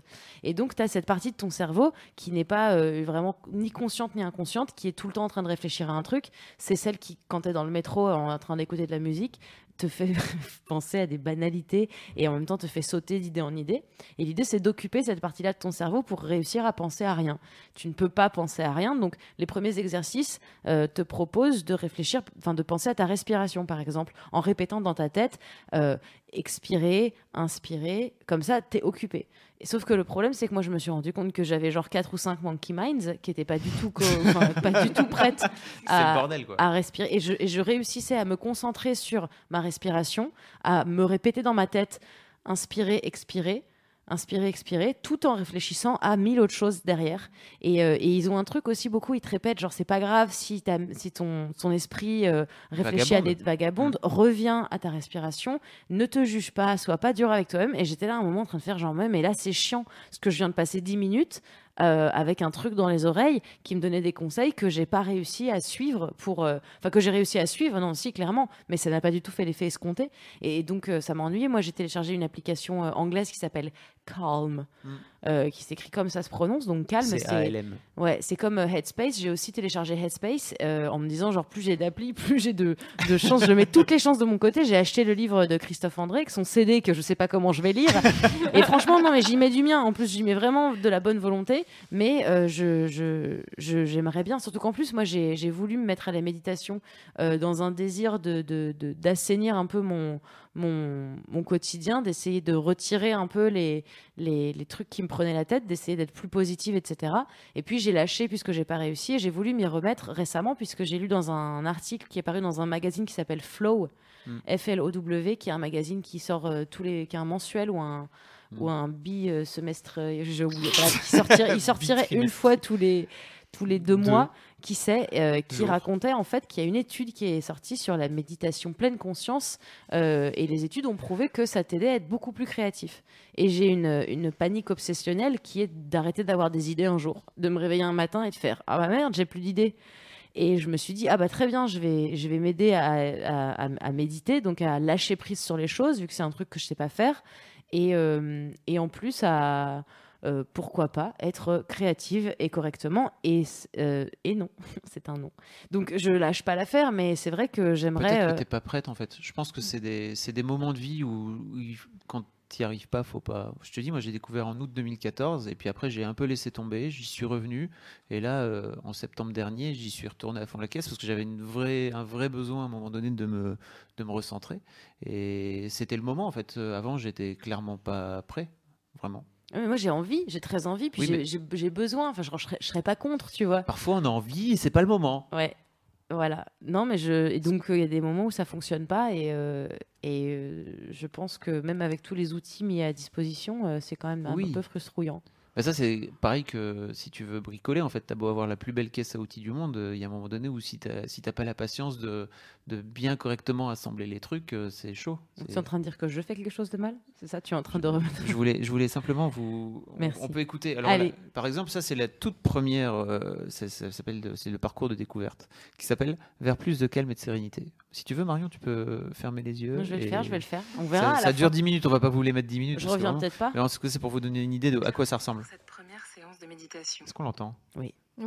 Sur les deux prochaines semaines, je vous propose de vous accompagner à mettre une pincée de méditation dans votre vie quotidienne. Ça m'énerve comment elle parle déjà. Autorisez-vous pause. Accordez-vous ces 10 minutes de méditation pour vous. Prenez-les. C'est un cadeau précieux que vous vous offrez. Exactement, Marion. De nombreuses études scientifiques ont prouvé l'effet positif sur notre mental d'une pratique régulière de la méditation. Avec ce programme découverte de 8 séances, vous allez pouvoir le En fait, tester. C'est un peu l'intro, c'est chiant. Elle Ouais, explique- ça fait le- pas ma Attends, attends, deux tout. secondes. Oui, en fait, attends, peut-être que c'est pas la bonne. On aurait, j'aurais dû, j'aurais dû préparer. Bouge pas, j'arrive. Parce que tu veux méditer, elle te dit. Alors, ce Oui, non, programme mais en en 8 fait, séances. Je suis ravie de vous retrouver à nouveau aujourd'hui. Ça, c'est la deuxième. Bravo Ça s'appelle Body Scan. Ah, le body scan, je La le connais. En fait, il y a toujours un moment d'intro, c'est un peu chiant. Eh bien, je vais te raconter ce que c'est. Le body scan consiste à scanner chaque partie de ton corps en la sentant. C'est vrai qu'il y a toujours une- un moment d'intro, je suis un peu con. Ça, ça démarre à partir de la cloche. Ding, on n'a pas entendu la cloche, pardon. Non, mais il y a des exercices, donc comme le body scan, c'est un truc que j'ai fait en sophrologie aussi, puisque Mm. la sophrologie, euh, ça fait partie de toutes ces, euh, de toutes ces choses qui sont comme la méditation, qui t'aident à, à- à insuffler un certain nombre de messages à ton inconscient pour, que- pour que ça devienne des, des réalités, pour y, y croire euh, très fort. Et euh, le body scan, ça consiste en fait à, réfléchir à chaque partie de ton corps individuellement, à la, relâcher encore plus, parce que parfois tu crois que tu es détendu et en fait en y pensant, tu peux encore te détendre un peu, et à te demander comment je le sens maintenant. Euh, euh, par exemple, tu vas le faire sur ton, sur ton ventre. Est-ce que mon ventre il bouge en fonction de ma respiration? Est-ce que je suis détendue Est-ce que j'ai une respiration qui est vraiment ventrale ou qui est plus dans les côtes? Est-ce que je respire donc avec mes poumons ou plus avec mon ventre? Et juste noter les, les effets que ça te fait. Et, et est-ce que, est que, est que là j'ai mal Est-ce que j'ai pas mal Est-ce que je suis bien Est-ce que je suis posée Est-ce que ça me fait ça? Ah tiens, c'est rigolo, ça me fait ça. Et tu le fais vraiment comme un, comme un scanner qui scannerait euh, une copie de SVT. Tu, tu fais euh, OK, la tête, ah, OK, les épaules, les bras, le, le haut du corps le- et tout ça. Et la Et sophro, tu t'en sortais dans la sophro enfin, tu... Ben, en fait, en sophro, déjà, on n'était pas assis. Je sais qu'en méditation, on est beaucoup assis. En sophro, euh, on était allongé et on appelait ça de la visualisation positive. Mm. Euh, et donc, tu avais un. un- t'avais, euh, au-delà, donc tu commençais toujours par un body scan systématiquement sur, euh, mais c'est c'était surtout pour relâcher encore plus ces parties-là de ton corps. C'était, tu crois que tu es détendu, mais tu peux encore plus te détendre. Et donc on, on scannait toutes les parties du corps pour les, pour les détendre encore plus, pour trouver la, la position la plus détendue, euh, pour finir par être totalement euh, euh, détendu de tout le corps. Et ensuite, on partait dans une espèce d'imagination d'un truc qui pouvait faire du bien. Euh, tu cherches ton endroit, c'est ça, ton endroit où tu te sens bien C'est ça. Cherche un endroit où tu es à l'aise, où tu es peinard. Ouais, etc. sauf que bah, l'avantage de la sophrologie, c'est que donc tu le fais avec une, une sophrologue qui te suit sur un certain nombre de séances. En général, c'est chiffré, il y a 10-12 séances, ça dépend ce que tu veux régler. Et en fait, c'est une personne à qui tu parles avant les séances qui va du coup te dire, genre si tu lui dis par exemple que tu as peur de la forêt, elle te fera jamais être dans une forêt pour rigoler.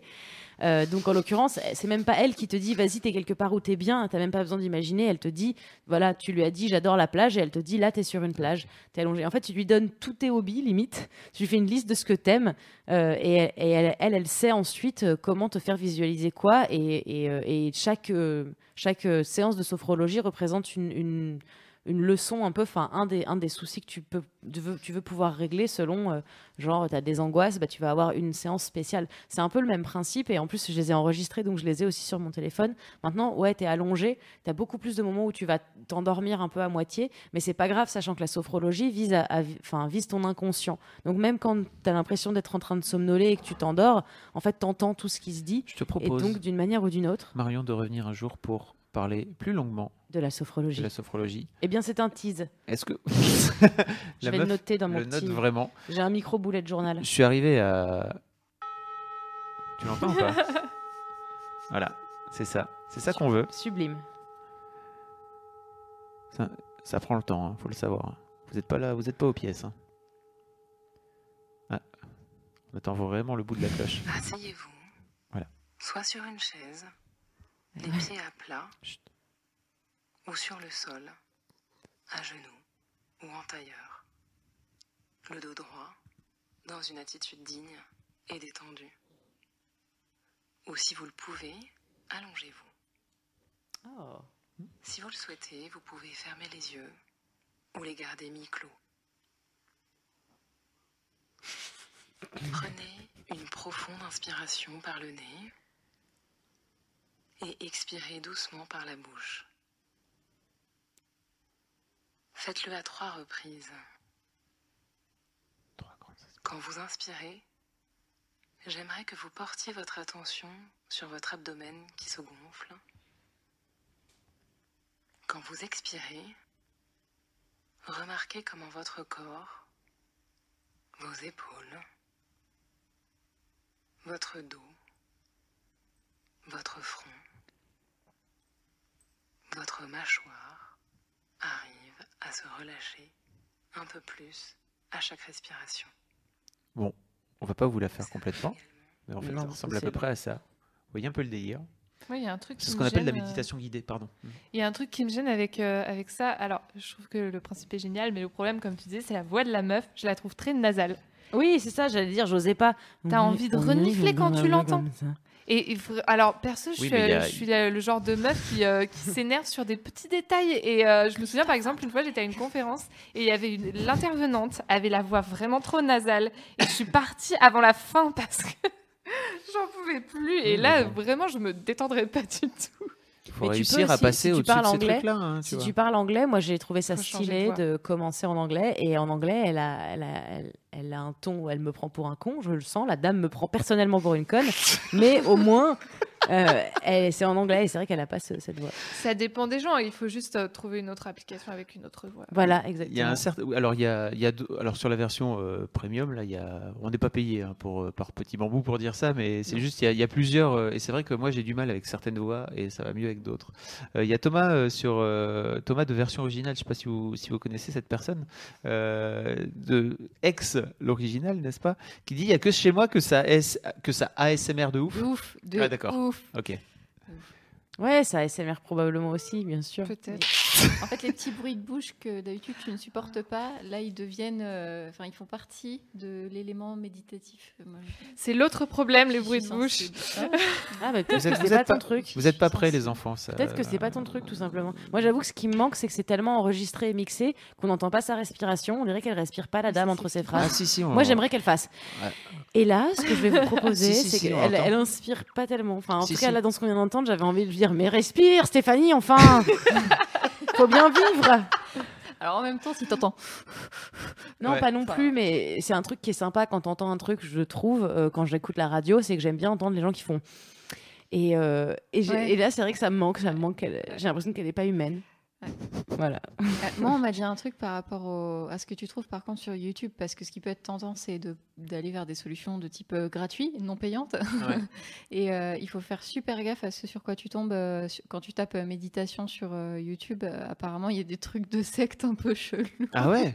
Ah oui, avec euh, putain. Oui, bah, en fait, c'est à moitié, euh, c'est à moitié de l'hypnose euh, quand même la méditation parce que il- Oui. ça déclenche certaines parties de ton cerveau qui sont plus ou moins conciliantes et euh, je pense qu'il faut faire gaffe avec les messages que ça t'envoie. Merci Ah pour ouais. cette précision. Je n'avais même jamais pensé à aller chercher sur YouTube des, des vidéos de méditation. Donc, Mais euh, c'est quand on a fait de la sophrologie, parce que pendant un temps, il y a quelqu'un qui est venu à la vrai. rédac nous, euh, nous donner euh, des séances de sophrologie euh, tous les mardis. Et en fait, la toute première fois qu'on l'a fait, il y a l'une d'entre nous euh, qui. euh, donc, on a fait le scan du corps, là, le, Le body scan. le body scan. Bien sûr. Et euh, et il y a une d'entre nous qui a complètement paniqué, elle s'est retrouvée euh, pleine de tremblements et tout. Donc non, ça convient pas à tout le monde, évidemment. ça lui, Ouais. ça lui allait pas du tout en fait le fait de s'arrêter, de se poser sur elle-même, etc. Ouais, c'est Elle a- angoissant. panique totale. C'était, c'était bizarre. Coucou d'ailleurs Clémence que- qui était venue faire euh, son stage de sophrologie euh, dans nos bureaux tous Coucou les tous les mardis midi. C'est pas la Clémence euh, de de Bodoc, hein, c'est une autre Clémence. Euh, voilà pour moi. C'était Merci Fabrice d'avoir partagé ce moment. Je vais retester et je vais tenter de trouver un, un Discman pour pouvoir faire les séances euh, de Christophe André quand même parce que j'ai acheté le bouquin, il y a le CD dedans quand même. euh, Moi j'aime bien Christophe. hein. Tu peux Ouais, te le faire. aussi, sinon, tu peux te le faire ripper, tu sais, euh, sur comme comme on faisait ça. euh, oui, avec n'importe quel lecteur de CD et un ordinateur. C'est parce que tu as un Mac, toi, aujourd'hui. C'est- ce qu'Arnaud disait sur euh, sur le chat. Oui, c'est ça. Comme tu as un Mac, tu plus de lecteur CD, Ouais. c'est sûr. C'est surtout que j'ai un Mac qui n'est pas obsolète parce qu'il y en a plein des Macs encore euh, qui marchent pas mais qui ont des lecteurs CD. C'est le principe, c'est que voilà, Marion Oui. À ton tour c'est à moi. De quoi tu parles? Je voulais vous parler aujourd'hui de- d'une personne qui, qui m'a changé la vie, qui est devenue mon héros, qui existe depuis extrêmement longtemps. J'ai même pas de date tellement j'ai l'impression que c'est une sorte de dieu. Euh, c'est une personne qui n'existe pas et qui en même temps est partout. C'est un peu mon, c'est un peu mon père et mon mari. C'est un peu Dieu? tout le monde à la. Ouais, c'est mon Dieu à moi. Ah. C'est euh, c'est un, c'est un personnage de fiction. Et, euh, et surtout, je voulais vous parler de lui dans un cadre bien particulier, bien entendu, puisqu'une série a été faite. Dieu. et je voudrais vous parler aujourd'hui d'Hercule Poirot. Alors, j'entends déjà les ricanements, euh, j'entends déjà les gens se marrer.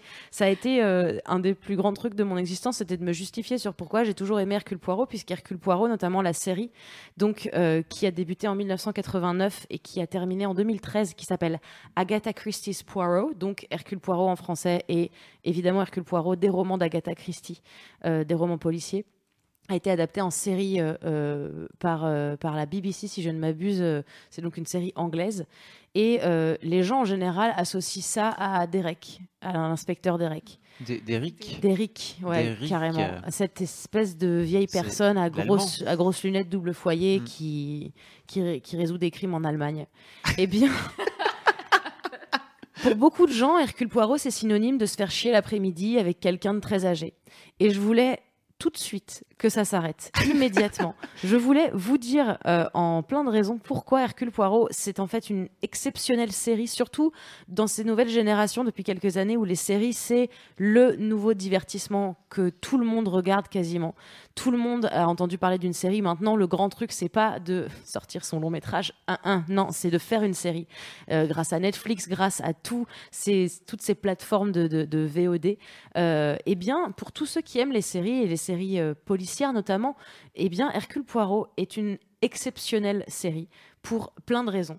Euh, donc, euh, tout d'abord, je tiens à dire qu'il y a 13 saisons. C'est beaucoup. Et ça s'est fini en De combien d'épisodes? Ça dépend. Il y a des saisons qui ont 5 épisodes, des saisons qui vont en avoir euh, une petite dizaine. Euh, chaque épisode ne fait pas euh, 42 minutes, mais bien une heure ou une heure et demie selon les épisodes, puisque évidemment ce sont des épisodes adaptés de romans d'Agatha Christie euh, avec euh, le fameux Hercule Poirot. Donc Hercule Poirot, c'est donc un, un détective belge euh, qui travaille beaucoup en Angleterre. Il est, euh, il est donc détective euh, euh, privé. Euh, mais il travaille beaucoup avec la police. C'est le genre de, mec sympa euh, qui est toujours là quand il y a un petit crime. Et euh, il se balade dans l'Angleterre. Il fait sa petite vie de détective. Et euh, il tombe très souvent dans des familles où les gens meurent. Et c'est très pratique pour lui, vu que du coup, il, euh, va résoudre des enquêtes. Donc, euh, il y a une richesse phénoménale dans cette série sur l'adaptation, puisque ça se passe, ça se passe dans une fourchette de temps assez large, mais ça se passe autour des années 30. Donc, tout est adapté de cette période qu'on n'a pas connue, mais qui est extrêmement bien faite. Les décors sont magnifiques, les costumes sont magnifiques, les personnages, les, les comédiens qui ont été choisis. Il y a eu énormément de comédiens. Je me suis refait la liste tout à l'heure de tous les comédiens et j'ai passé extrêmement longtemps à me faire toute la liste dans des 13 saisons. Euh, C'était tourné quand euh, cette série? Entre 1989 et 2013. D'accord, pardon, tu l'as dit. Non, non, mais c'est tout à fait. euh. Alors, le, le- le personnage principal, donc Hercule Poirot, est joué par cet acteur qui s'appelle David Suchet, qui euh, n'a pas joué dans beaucoup de choses. En même temps, quand euh, tu fais 13 saisons d'Hercule Poirot, t'as pas le time. hein, et en même temps, je peux comprendre. Cumberbatch. Oui, c'est ça. Il y a un moment où tu n'as pas le temps et t'es Hercule Poirot, c'est déjà pas mal. Euh, c'est, euh, euh, il est doublé en français par l'acteur qui s'appelle Roger Carrel, que beaucoup connaissent. Ouais, c'est Roger Carrel. C'est la voix d'Astérix. C'est la voix d'Astérix, c'est la voix du monsieur avec la longue barbe dans euh, Il était une fois la vie. Ah oui. Ouais, il est, c'est une voix que tout le monde connaît. Alors, il a doublé jusqu'à la saison 12 et ensuite, il en a eu marre de travailler, je le comprends, puisqu'il est plus tout jeune. Et la saison 13 est doublée par un autre comédien dont j'ai pas le nom, mais qui est euh, à s'y méprendre vraiment impressionnant. Donc, euh, que ce soit en VO ou en VF, si vous regardez, on est sur un travail euh, de, de comédien, que ce soit de comédien pour le doublage ou de comédien dans la série exceptionnel en termes de, de, de- de justesse. Et donc, euh, ce sont des histoires, euh, donc des, des- des crimes en général, toujours le comment résoudre un, un, des un crime. Il se passe un, oh là là, c'est compliqué aujourd'hui. Il se passe un, quelqu'un meurt. Dans, Toujours. dans- dans- à chaque fois, Toujours. quasiment. C'est rarement autre chose. Euh, et il doit résoudre l'enquête. Alors parfois, main dans la main avec la police. Il y a six personnages récurrents. Euh, donc euh, lui, évidemment, qui est dans tous les épisodes. Et ensuite, c'est vraiment que des tout petits rôles. C'est-à-dire euh, Miss Lemon, qui est son assistante, qui lui range ses papiers dans l'ordre. Un pote à lui qui s'appelle le capitaine Hastings, qui est un peu con-con, mais qui est génial, puisqu'à chaque fois qu'il va dans un sens, Hercule Poirot dit Moi, moi je vais prendre l'autre. Il y a l'inspecteur Japs qui bosse pour Scotland Yard, qui est souvent sur ses enquêtes, avec qui il s'entend bien en plus, parce qu'il y a pour une fois pas ce truc de oh là là, le détective privé est en bisbille avec la police, parce que voilà, il y a pas. Moi j'ai beaucoup, ça m'a saoulé dans beaucoup de séries, le côté euh, quand t'as un consultant, genre que ce soit euh, mentaliste, médium ou je ne sais quoi, il y a un truc avec la police où c'est genre euh, vous court-circuitez mon enquête. Là non, juste ils bossent main dans la main, ils sont là, Ah, tiens ça va, comment qu'est-ce que vous devenez de fou? Donc déjà c'est très sympa. Euh, et puis tu as d'autres personnages comme ça, mais c'est des personnages, finalement on s'en fout puisqu'à chaque nouvel épisode, il y a des nouveaux personnages, une nouvelle histoire, une nouvelle famille. Euh, c'est dans un nouveau lieu. C'est très souvent en Angleterre. Euh, ça arrive que ce soit en Égypte, par exemple, dans Mort sur le Nil. Voilà, on va pas se mentir, c'était pas du tout en Angleterre. Euh, mais c'est très souvent en Angleterre. Et en fait, du coup, tu découvres. Et donc, chaque épisode, c'est comme un, nouveau film où tu vas découvrir qu'est-ce qui se passe. Et tu sais que ça va arriver à un moment. Donc, tu l'attends. Et en général, euh, il t'est impossible, à moins que tu sois doté d'un esprit euh, exceptionnel, de savoir qui a tué qui et pourquoi. Et Hercule Poirot euh, le fait très très bien. Donc tu suis l'enquête d'Hercule Poirot. Il est formidable comme personnage puisqu'il est, il parle de lui à la troisième personne du singulier. Euh, et il le dit dans un épisode, c'est pour garder une distance saine avec son génie. C'est-à-dire qu'il il s'adore. Il est, euh, il s'adore et en même temps, enfin, moi-même, je pourrais pas dire, euh, ouais, il est très imbu de sa personne, mais il est merveilleux. Donc il a raison. Enfin, si j'étais lui, je, pas de problème, je parlerais de moi à la troisième personne, quoi. Et donc, il, découvre à chaque fois, hein, il trouve le truc. Il y a toujours une espèce de une espèce de petite mise en scène qui est la même, c'est-à-dire que donc tu vas découvrir ce qui se passe, tu vas avoir l'événement tragique, tu vas avoir son enquête, et à chaque fois, avant de résoudre, enfin, quand il a résolu son enquête, il prend tous les personnages, il les met dans une salle et il leur raconte le cheminement de sa pensée à tous. Donc en fait, ça, tu passes toi aussi par tous les gens que tu as pu suspecter. Si jamais tu t'es amusé à suspecter aussi des gens, moi en général, quand je regarde maintenant, je le laisse faire, quoi. Je lui fais confiance. je l'aide pas, je reste comme ça et je fais bah oui, mais forcément, ça m'étonne pas. Mais c'est un peu un truc, euh, un gimmick non, de séries policières comme dans Colombo, où il y a un moment donné où il rassemble tout le monde et il vient dire alors. Comme dans tous les Colombo, non. Ça te parle Oui, si Colombo, ça me parle. Mais alors Ok. Colombo, c'est pas pareil puisque Colombo, toi, tu vois le meurtre à chaque début d'épisode. Ah, alors que là, tu le vois pas dans. Bah non, en fait, euh, enfin, tu le vois pas. En fait, dans Colombo, tu vois le qui tue qui. Tu sais pas pourquoi. Tu vois qui tue qui. Par contre, tu suis Colombo, dans son enquête. Qui tue qui Oui, je suis vraiment une passionnée de séries, euh, de Waouh. séries policières. Euh, donc quand tu quand tu vois Colombo à chaque fois ça commence par le meurtre et toi tu sais qui a tué euh, qui a tué enfin qui est le coupable Mais t'as pas le mais mobile. t'as pas le t'as pas le mobile et surtout toi t'as envie que ce soit Colombo qui le trouve et c'est surtout sa manière hyper pas catholique de le trouver et t'as beaucoup de scènes de tension énormes puisque Colombo est en face du, du, du meurtrier qui est en train d'essayer de l'arnaquer et il fait attendez attendez parce que j'ai une question à vous poser et tu te dis mais demande Ma femme me dit Ouais. toujours. Mais, de- mais demande-lui ça parce que et toi tu sais que c'est lui et tu peux toujours crier à ta télé Colombo, c'est lui et là euh, le mec t'entend pas donc c'est chiant. Comme avec les marionnettes. Ouais, exactement. Et alors que là, dans Hercule Poirot, euh, tu vois, tu vois, tu sais, vraiment, moi, je- à chaque fois, je, je suis cueillie. À chaque fois, je me fais non, c'est pour ça en plus. Et c'est toujours très fin et très intelligent. Et euh, C'est pas tiré par les cheveux donc. Non, c'est pas tiré par les cheveux. Alors, il y a un truc un peu redondant, mais il faut se faire à ça. C'est comme ça, c'est la fiction. C'est vrai qu'il est toujours là. Bon, voilà. Là où il, Il est y a toujours un là meurtre. où il y a un meurtre. Mais en même temps, j'ai envie de te dire, l'Angleterre à cette époque, hein, moi, c'est plus ce que c'était. hein, Et donc, il y avait probablement des meurtres à tous les coins de rue. Et en fait, euh, alors, il y a beaucoup de fois où il est appelé. Il y a beaucoup de fois où il est appelé, où il est engagé par quelqu'un et en fait il se met à résoudre un meurtre qui a rien à voir euh, ou la- une disparition ou un truc. Euh, mais il y a beaucoup aussi de moments où il est genre en vacances. Voilà, comme ça, tranquille avec des copains, et où il se passe un truc, mais il est sur les lieux et c'est plutôt pratique. Et évidemment, il est, alors il est connu dans le dans le- le- l'univers, il est, il est réputé. Donc euh, quand il passe, les gens sont là, oh bonjour. Et c'est c'est vraiment très sympa à regarder. Voir cet acteur vieillir sur les 13 saisons, c'est très impressionnant. Euh, il joue extrêmement bien en anglais avec son petit accent bah, belge du coup. Il déteste qu'on dise de lui qu'il est français. Euh, il est toujours Oui. hyper en colère quand euh, les gens lui font Ah, vous êtes le mec français. Il fait I'm Belgium, madame. Et c'est vraiment genre, il est pas là pour déconner. Et alors, pour vous convaincre une bonne et dernière fois de regarder cette série, cette série a, a- a un casting euh, de beaucoup, beaucoup, beaucoup, beaucoup d'inconnus, mais également d'énormément, pas de, De trois stars. quand même, De futurs stars. de futurs stars qui, donc, qui ont donc euh, fait un, un- un rôle dans un Hercule Poirot et qui ensuite sont allés tourner dans des films à Hollywood. Alors on a aussi l'inverse, on a notamment Tim Curry, que vous connaissez peut-être si vous avez vu The Rocky Horror Picture Show genre, absolument pas de réaction de votre part. Je m'attendais à euh, un Ah, mais oui, oui, bien sûr. Donc, le personnage principal de Rocky Ah, Horror ok, Picture d'accord. Show, euh, que j'ai oublié son nom, c'est donc Tim Curry. Il joue notamment dans Hercule Poirot. Ça, c'était pour la partie euh, Les vrais savent. Ensuite, euh, on a euh, Emily Blunt qui a joué dans Hercule Poirot. On a Jessica Chastain qui a joué dans Hercule Poirot. Et on a Michael Fassbender qui a joué dans euh, Hercule Poirot également. Un des derniers en date. Michael Fassbender. Fassbender. Qu'on Mais non, mais connaît. on sait qui c'est quand même. Oui. C'est un enfin, acteur. quand même. C'est un Américain. acteur américain. Si on l'a vu, dans, on l'a vu dans Shame, notamment. On l'a vu dans Shane notamment, on l'a vu dans Inglorious Bastards. Ah, Et alors, plus récemment, on l'a vu, on a vu euh, cet acteur qui s'appelle Ian Glenn. Et vous savez pas qui c'est?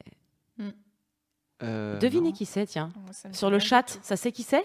Euh, le chat a vraiment, Glenn. a vraiment beaucoup de décalage avec nous, tu sais. Ah donc, ouais, c'est vrai, euh, 17 minutes. Et bien, dans 17 minutes, n'hésitez pas à nous dire qui c'est. Euh, Ian Glenn, c'est celui qui joue euh, un gars dans Game of Thrones. C'est lui qui joue le, le, le- le mec qui kiffe euh, Daenerys Targaryen. Je vais essayer de pas spoiler en disant ça. J'ai pas le nom de son personnage, je suis désolée, c'est trop compliqué, il y en a trop. Ah, le vieux là. Ouais, voilà. Merci. Ok. Ouais. Vous voyez ouais. ou pas? Euh, Mets une photo, mets une photo. ah, Je suis en train de euh, chercher cet acteur, je le Ian, connais ça pas. s'écrit, euh, ça s'écrit I-A-I-N. Trop bizarre. Glenn. Très mauvaise Glenn. avec les noms. Surtout dans Game of Thrones. Ouais. À part Euh, Daenerys. Je vais me euh, faire insulter Ariane. par. Bah, euh, Daenerys, elle a, un, elle a un poteau, elle a un, elle a un bon pote. Ouais, ouais, non, On peut l'appeler Donc oui, bon c'est pote. le, c'est c'est celui qui se fait bolosser par Daenerys euh, sans Ouais. arrêt et que Mimi euh, met en scène euh, comme Voilà, Elle a la- il a l'âge d'être son papa. dans le. voilà, c'est lui. C'est vrai. Mais Euh, il a un certain charme quand même. Non, mais oui, il a un certain Oui. charme. Oui, si on a des daddy issues, oui, pourquoi pas. Non, il a un certain charme et il joue très bien et surtout il est très cohérent même dans, même dans Hercule Poirot. C'est donc une série qui a vu naître euh, de grandes stars qui sont ensuite euh, parties euh, sur Bah. le, le grand écran. Et euh, alors, euh, je crois pas qu'elle soit sur Netflix cette série, sinon je le saurais quand même. Ça se- Euh, vous pouvez donc la trouver sur euh, France 3. Non sur NT1. Merci de bien juger. Pardon. Euh, je sais qu'elle repasse en ce moment. Ouais, c'est en VF. Alors attention, euh, en La général, VF est bien ou pas? Voilà, Ouais, je suis pas du genre à dire euh, regardez en VF, je suis plutôt du genre à dire mais non, mais attendez, ça dénature vachement le jeu. La VF est très bien. La VF est exceptionnelle puisque Roger Carrel est un acteur de doublage euh, euh, monumental euh, et, et très agréable à écouter. Et euh, autant euh, il y a beaucoup de séries quand je tombe en VF dessus, je me dis euh, oh non, je préfère mourir. Autant celle-ci, c'est très, ça passe très très bien. C'est vraiment de, de grande qualité. Euh, moi, par exemple, pour mon anniversaire, on m'a offert le, le coffret de l'intégrale des, des 12 premières saisons. Donc, bon, voilà, il me manque une saison. Et euh, C'est pas l'intégrale, donc qui c'est qui a inventé ce nom bah si, c'est l'intégrale, c'est-à-dire qu'il manque pas d'épisodes, par exemple, des 12 premières saisons.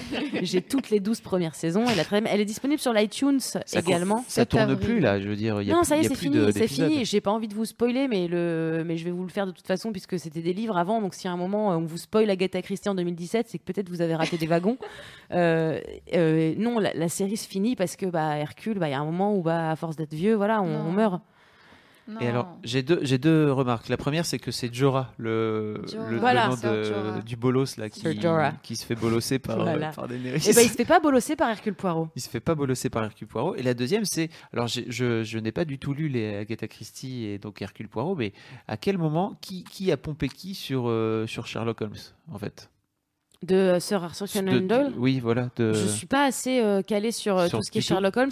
Après, il y a un y a- truc y a- y a- avec Sherlock Holmes, c'est que je crois qu'il a un pet au casque, Sherlock Holmes. Et, et pas Hercule Poirot. Non, Hercule Le Poirot, mec il parle est, de lui à la troisième personne, mais il, il a a, pas il pas le time. Attention, il est pas fou. Hercule Poirot- Non, alors je vais te dire un truc. Hercule Poirot, il est pas instable. Elle monte direct. Non, Pardon. mais d'accord, il, il, a parle de lui. amis. De quoi, Hercule Il a Poirot une vie sociale et tout. Bien Ouais. sûr, il a pas de vie amoureuse. Déjà, je peux vous dire que ça est euh, pas le temps de niaiser dans pas le temps de niaiser dans, dans, dans Hercule Poirot. On n'est pas là pour pécho, on est là pour résoudre du bon gros crime. Euh, non, il a un truc vachement stable, Hercule Poirot. Il est très, il est très bourgeois, il est très, euh, il est très snob. Il est là pour résoudre des crimes. Il le fait extrêmement bien. Il compte uniquement sur ses petites euh, cellules grises. J'aime parler comme lui. Euh, c'est vraiment un personnage qui, qui me rassure sur Terre. Et quand je vois euh, Esprit criminel, quand je vois les experts de mon, de mon cul, j'aime pas du tout les experts depuis quelques Ça années. juge. Ah non, non, mais les experts, ça a été écrit. Enfin, on dirait ton enfant, il a écrit les experts, quoi. C'est fou à quel point t'es nerd sur les séries policières, c'est fou. Vraiment. Non, pas Si. du tout. Mais t'es un peu nerd. hein. Ouais, je suis un Si. peu nerd. Oui, oui, si. Mais euh, non, il y a vraiment énormément de séries policières. Et quand je vois l'engouement des gens pour les dernières, comme les Dexter, les trucs comme ça, euh, si t'aimes les personnages qui ont, euh, qui sont assez loin de toi, mais que tu, mais que t'aimes apprécier de leur génie, bah Hercule Poirot, en fait, il était là avant tout le monde. Et surtout, t'as un truc de scénaristiquement parlant, vu que c'était des romans à la base, t'as aucune faille scénaristique dans, dans rien, dans aucun des épisodes quasiment, Euh, parce que ça a été écrit, parce que c'était un roman à la base, parce que ça a été adapté, et que surtout, euh, euh, et bon évidemment il y a la, la période qui le permet, le, le- la, la temporalité n'est pas la même que la nôtre, mais tu tombes sur des trucs euh, hy- hyper impressionnants en termes de Oh, j'aurais jamais pu résoudre ça, ou des gens qui se tuent pour des raisons. En fait Hercule il est fou, mais il n'est pas instable. Il est, il est fou dans le sens où c'est un peu un génie, mais contrairement à, je trouve, le personnage de Sherlock, parce qu'il y a aussi une série anglaise euh, faite autour de Sherlock Holmes, il est beaucoup moins. euh, déjà, il a vachement moins, besoin de son bras droit. D'ailleurs, il a pas de bras droit. Il est un peu genre. euh, il est seul dans le game et tout. Ouais. Il a un pote, mais son pote, il est con. Donc en fait, on s'en fout. Hastings, il, il résout jamais rien. Euh, euh, alors que euh, l'autre, il a besoin de Watson. Il est là, Hey, Watson. Enfin, non, mais je sais pas.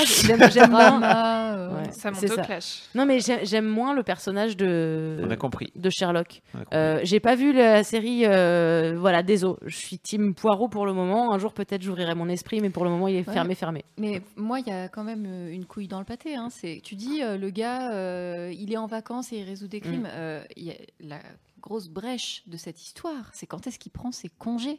Il n'a pas de congés payés. Eh Et il bien, faut pas s'étonner qu'il soit mort, le gars. Il Non. n'a pas pris ses congés. C'est ça. Mais c'est un vrai génie. C'est un vrai génie qui donne tout et puis qui prend en plus un malin plaisir à, à résoudre ce genre de, de, de trucs.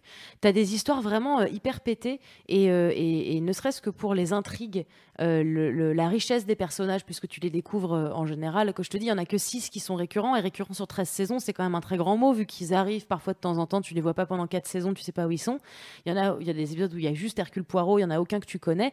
Comme à chaque fois, tu dois découvrir euh, une nouvelle famille, un nouveau truc, un, nou- un nouveau lieu, une toute nouvelle intrigue et une nouvelle raison d'avoir tué. Et je voulais vous en parler d'un en particulier que je vais vous spoiler largement, mais c'est pour vous montrer à quel point Hercule Poirot vaut le coup. C'est un un épisode qui s'appelle Les cinq petits cochons, qui est tiré du roman qui a exactement le même nom, Les cinq petits cochons. Et euh, ça commence sur une jeune femme qui va voir Hercule Poirot et qui qui lui dit euh, voilà ma, ma mère vient de vient d'être pendue par la loi, enfin d'être euh, d'être euh, d'être tuée, Exécutée. exécutée, merci. J'allais dire d'être tuée par le gouvernement, ça fait bizarre. Euh, d'être exécutée puisqu'elle avait pris elle avait pris de la prison puisqu'elle avait tué mon père. Moi, je vais me marier et en fait, mon mari il suspecte que ce soit de famille, qu'on se tue les uns les autres. J'aimerais que vous réussissiez à, à- à- comment on dit À Euh, démontrer. à démontrer ouais, que ma mère n'était pas coupable. Sauf que bah voilà, ça s'est passé il y a 20 ans. Allez, bonne chance et, euh, et le mec dit ah ouais, non mais moi je m'en fous, j'ai pas besoin de preuves physiques, j'ai pas besoin de preuves matérielles en fait. J'ai juste besoin d'aller poser une question. d'Internet. J'ai juste besoin de ma classe. J'ai juste besoin de mes petites cellules grises. Et donc, il va 20 ans après euh, poser des questions aux cinq personnes qui étaient là pendant le, enfin, le, le week-end où le père s'est fait soi-disant tuer par la mère. Et en fait, tu as dans le bouquin et donc dans la dans l'épisode euh, cinq ou six fois exactement la même histoire racontée d'un point de vue différent avec une justesse sur euh, l'angle de chacun des personnages, c'est-à-dire qu'est-ce qu'ils ont tous envie de raconter, qu'est-ce qu'ils racontent, qu'est-ce qui est vrai, qu'est-ce qui est faux, quand ils reviennent sur leur version. Et il réussit à résoudre ce crime 20 ans après. Il est trop fort. Alors c'est trop tard, mais en fait il y a un quiproquo énorme sur pourquoi est-ce que du coup elle a accepté de faire 20 ans de tôle et d'être pendue, euh, pendue jusqu'à la mort, parce qu'en fait elle-même protégeait quelqu'un qui... euh, Enfin bref, il y avait tout un truc et c'est assez fou de se rendre compte que dans les experts tu les vois pendant 40 minutes avec leur pipette euh, et leur bec benzène, et lui il est là, non bah attends je vais juste poser des questions à deux trois, à deux, trois personnes et euh, je reviens vers toi, n'aie pas peur. Et voilà, c'est assez euh, magique pour ça et pour par beaucoup d'autres aspects. Je vous invite, si vous êtes friand de séries policières, euh, de, mais de tout type, même de séries tout court ou d'intrigues, à aller, à aller voir ça. Même si tu en regardes un sorti de son contexte, euh, t'auras pas peut-être le même pas kiff. T'es pas de- obligé de tout regarder, évidemment. de Moi, je sais regarder dans l'ordre, t'es pas obligé. même pas, exactement. J'ai un kiff énorme sur ce personnage, donc j'ai aimé tous les voir pour me dire, oh là là, mais il est génial, il est hyper cohérent. Il est hyper cohérent dans les épisodes, il est très bien écrit, même si c'est pas les mêmes réals, même si c'est pas les mêmes scénaristes. Ça reste toujours le même mec et tu retrouves avec bonheur ce type-là. Et euh, si tu veux passer un bon moment, n'importe lequel que tu vas regarder, va, euh, certains vont durer une heure et demie. Tu vas te faire un, bon film bien sympa, bien réalisé. Euh, c'est un, un- bonheur sans nom. C'est un très très bon divertissement et en plus, c'est pas un truc facile, tout simple où tu vas sortir en te disant genre ouais mais c'était chiant. Enfin je sais je trouve que c'est une excellente référence. Et les épisodes euh, l'épisode avec Jessica Chastain c'est le crime de l'Orient Express qui est euh, peut-être en, termes de, de, de enfin de réelle intrigue policière, un des plus impressionnants, puisque, euh, euh, je, le- rappelle, euh, encore une fois, si je suis désolée si je vous spoil Agatha Christie, mais il y a un moment où il faut, sortir quoi, le, le samedi. Le crime de l'Orient Express, c'est un des trucs les plus fous, je trouve, en termes de, dramaturgie, puisque c'est donc il y a un meurtre dans un train et tous les suspects, enfin toutes les personnes dans le train sont potentiellement suspects. Évidemment, surtout ils ont tous un mobile, tous, et surtout ils vont tous se protéger les uns les autres, puisqu'ils sont tous très contents que la personne qui soit morte soit morte. Et Hercule Poirot, qui représente la justice et qui a toujours donné sa vie pour résoudre les crimes, et qui est en plus hyper croyant et, veut rendre à, rendre à, à Dieu le, le- la justice. Pour lui, c'est le truc qui compte le plus sur Terre. Se retrouve coincé parmi des gens qui lui disent Ouais, on sait que tu sais. On s'en bat les couilles. Qu'est-ce que tu vas faire? On est coincé dans la neige.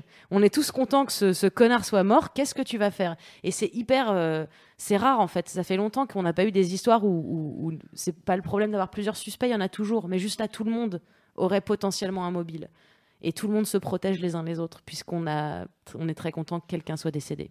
Alors, euh, Marion, j'ai fait partie des gens euh, qui se sont moqués de toi la première fois où tu m'as dit que, que Alors, t'allais regarder que- l'épisode d'Hercule Est-ce que, si ça peut te On- rassurer, la Terre que- entière fait partie des gens qui s'est que moqué tu- de moi la que tu première fois que souviens- dit Est-ce que tu te souviens quand- est-ce que c'était? On était dans, on était en reportage, euh, on était partis ensemble en reportage euh, quelque part, loin, euh, dans un endroit cool où vous pouvez faire des trucs. Et en fait, euh, toi, t'es sorti un petit peu et puis après t'as fait, oh non, je vais rentrer à la chambre d'hôtel et en fait, je vais juste euh, regarder un, un épisode d'Hercule Poirot. Moi, j'étais là, quoi? Que tu, tu que tu vas prendre un plaid et, te faire une tisane aussi Qu'est-ce qui se passe? C'est vrai, les gens me jugent. C'était là, what? Bon, d'accord. Et là, tu viens de me donner envie. C'est vrai Ouais. Mais je vous invite à le faire euh, et j'ai envie de vous dire, je j'ai pas envie d'encourager les gens à le télécharger illégalement, puisque, euh, mais en même temps, est-ce qu'il n'y a pas prescription depuis 1989 Je sais pas. Mais non, il n'y a jamais Il n'y a jamais enfin, prescription. Dis pas ça. tu- Regardez-les. euh, Peut-être, peut-être choisissez des On épisodes peut pas plus récents. encourager les gens à non, non, j'encourage télécharger pas. illégalement. Mais je sais qu'elle est dure à trouver cette série. J'ai pas envie de teaser les gens pour qu'ils soient ensuite en train de obligés d'être chez eux à 15h devant Achetez-vous l'intégrale euh, comme. Ouais, sur Amazon, voilà. franchement, elle coûte quoi premières saisons. 150 boules. Ah putain, ok, c'est beaucoup d'épisodes. Mais 12 saisons, je vous dis 12. il y a- ah oui, il y a l'intégrale des 13 que j'ai. Du coup, j'ai pas la 13 encore. Mais... Oh. Non, mais vous pouvez les louer sur iTunes si vous voulez Ah, euh, euh, les regarder. euh, Bah voilà. C'est très sympa et vous pouvez les avoir en VO aussi. Euh, je suis pas sûre, attends, de ce que j'avance. Je sais pas si vous pouvez les avoir en On VO. vérifiera. Mais voilà, en VF, c'est au moins sympa en VF. C'est d'excellents moments euh, entre amis, en famille ou chez vous. Et c'est vrai que euh, les gens qui. euh, Enfin, je, je- je regarde cette série avec autant de plaisir que j'ai eu à regarder certaines séries sur Netflix. Euh, mais l'avantage, c'est que c'est pas vraiment une série, c'était plus c'est plus comme une série de téléfilms très longue. Et toutes les autres adaptations qu'il y a eu, il y en a eu beaucoup des adaptés en, en, téléfilm, euh, m'ont beaucoup moins satisfaite, puisque bah, une fois que tu es tombée amoureuse de, David Suchet euh, en Hercule Poirot, as du mal à, à- à accepter que d'autres gens prennent ce rôle-là. Et alors, pour euh, revenir à deux, trois questions tout à l'heure, il y a Jack euh, qui disait que euh, une étude en rouge, c'était la première apparition de Sherlock en 1888. Et les, la mystérieuse affaire de Steele, la première apparition d'Hercule Poirot en 1917. Donc, c'était a 30, 25, euh, 25 ans d'écart. Mm. Euh, Et, c'est pas les mêmes. hein. À tous les rageux qui disent c'est les mêmes, c'est pas les mêmes gens. C'est pas les C'est mêmes. pas les mêmes C'est pas les mêmes personnages du tout. Je pense que ce que vous aimez, c'est chez Sherlock, vous le retrouverez pas du tout chez Hercule. Ok. Je l'appelle Hercule parce qu'on est. Un Il peu, a un euh, chapeau, une ça. pipe, l'autre, et l'autre, il a une moustache, c'est ça Une moustache. Déjà physiquement, et ensuite, euh, et ensuite dans leur folie, ils ont pas du tout la même folie. Ils ont pas le même travail. Il y en a un, il a pas un ennemi mortel euh, je qui pense le poursuit. Enfin, ils s'encarrent. compris que vraiment, c'était pas. Non, non, mais ils, sont super. Ch- chacun, chacun a euh, leurs avantages, mais je pense que clairement, tu peux. Enfin, ils, ils sont pas vraiment comparables, quoi. Ok. Voilà. Et il y a- on va peut-être terminer cette, cette petite Ah bon séquence, Marion, par, par euh, un mot de la développeuse du dimanche qui est sur le, qui est sur le chat. Euh, salut, et qui dit Poiron, c'est un nom de légumes. Les légumes sont bons pour la santé, donc Her- Hercule Poirot est bon pour la santé. Voilà. C'est vrai. Bonne déduction. C'est vrai. Excellente déduction. Ouais.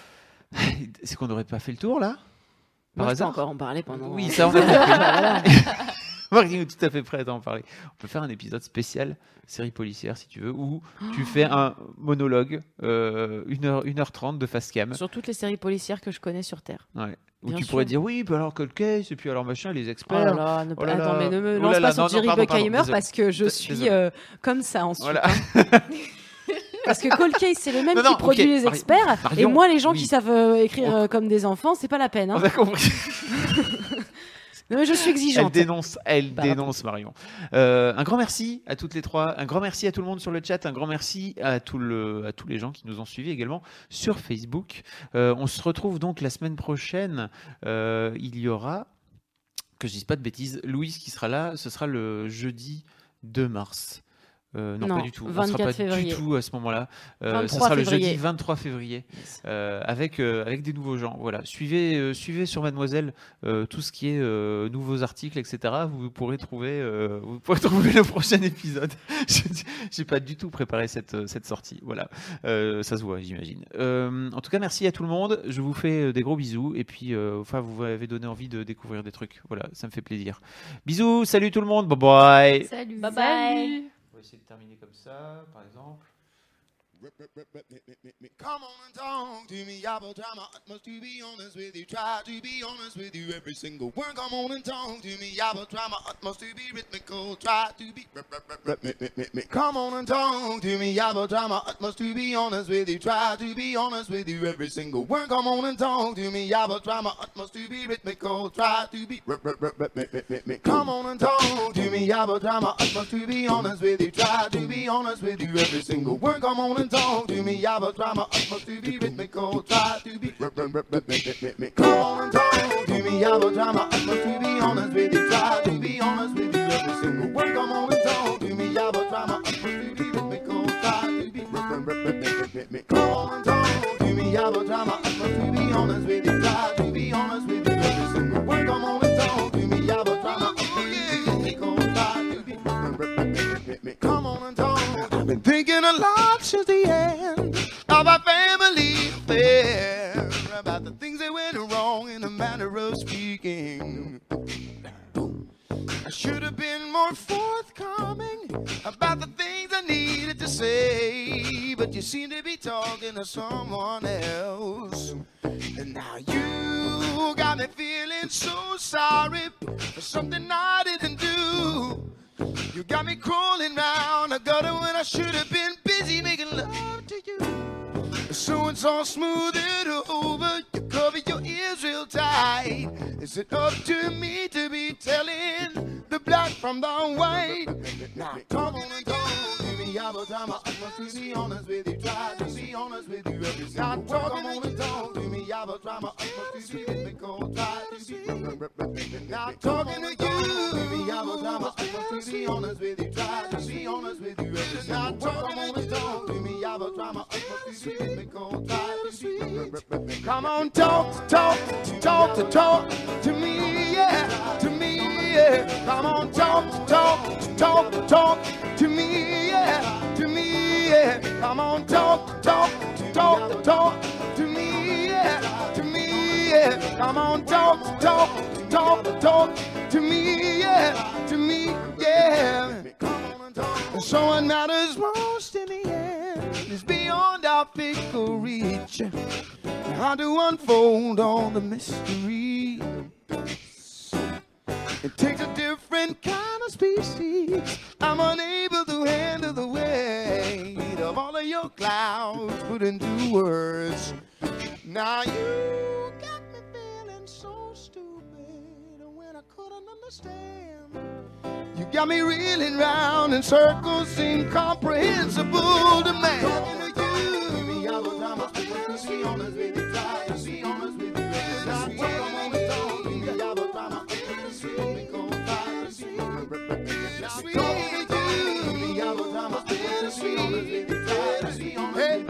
hey,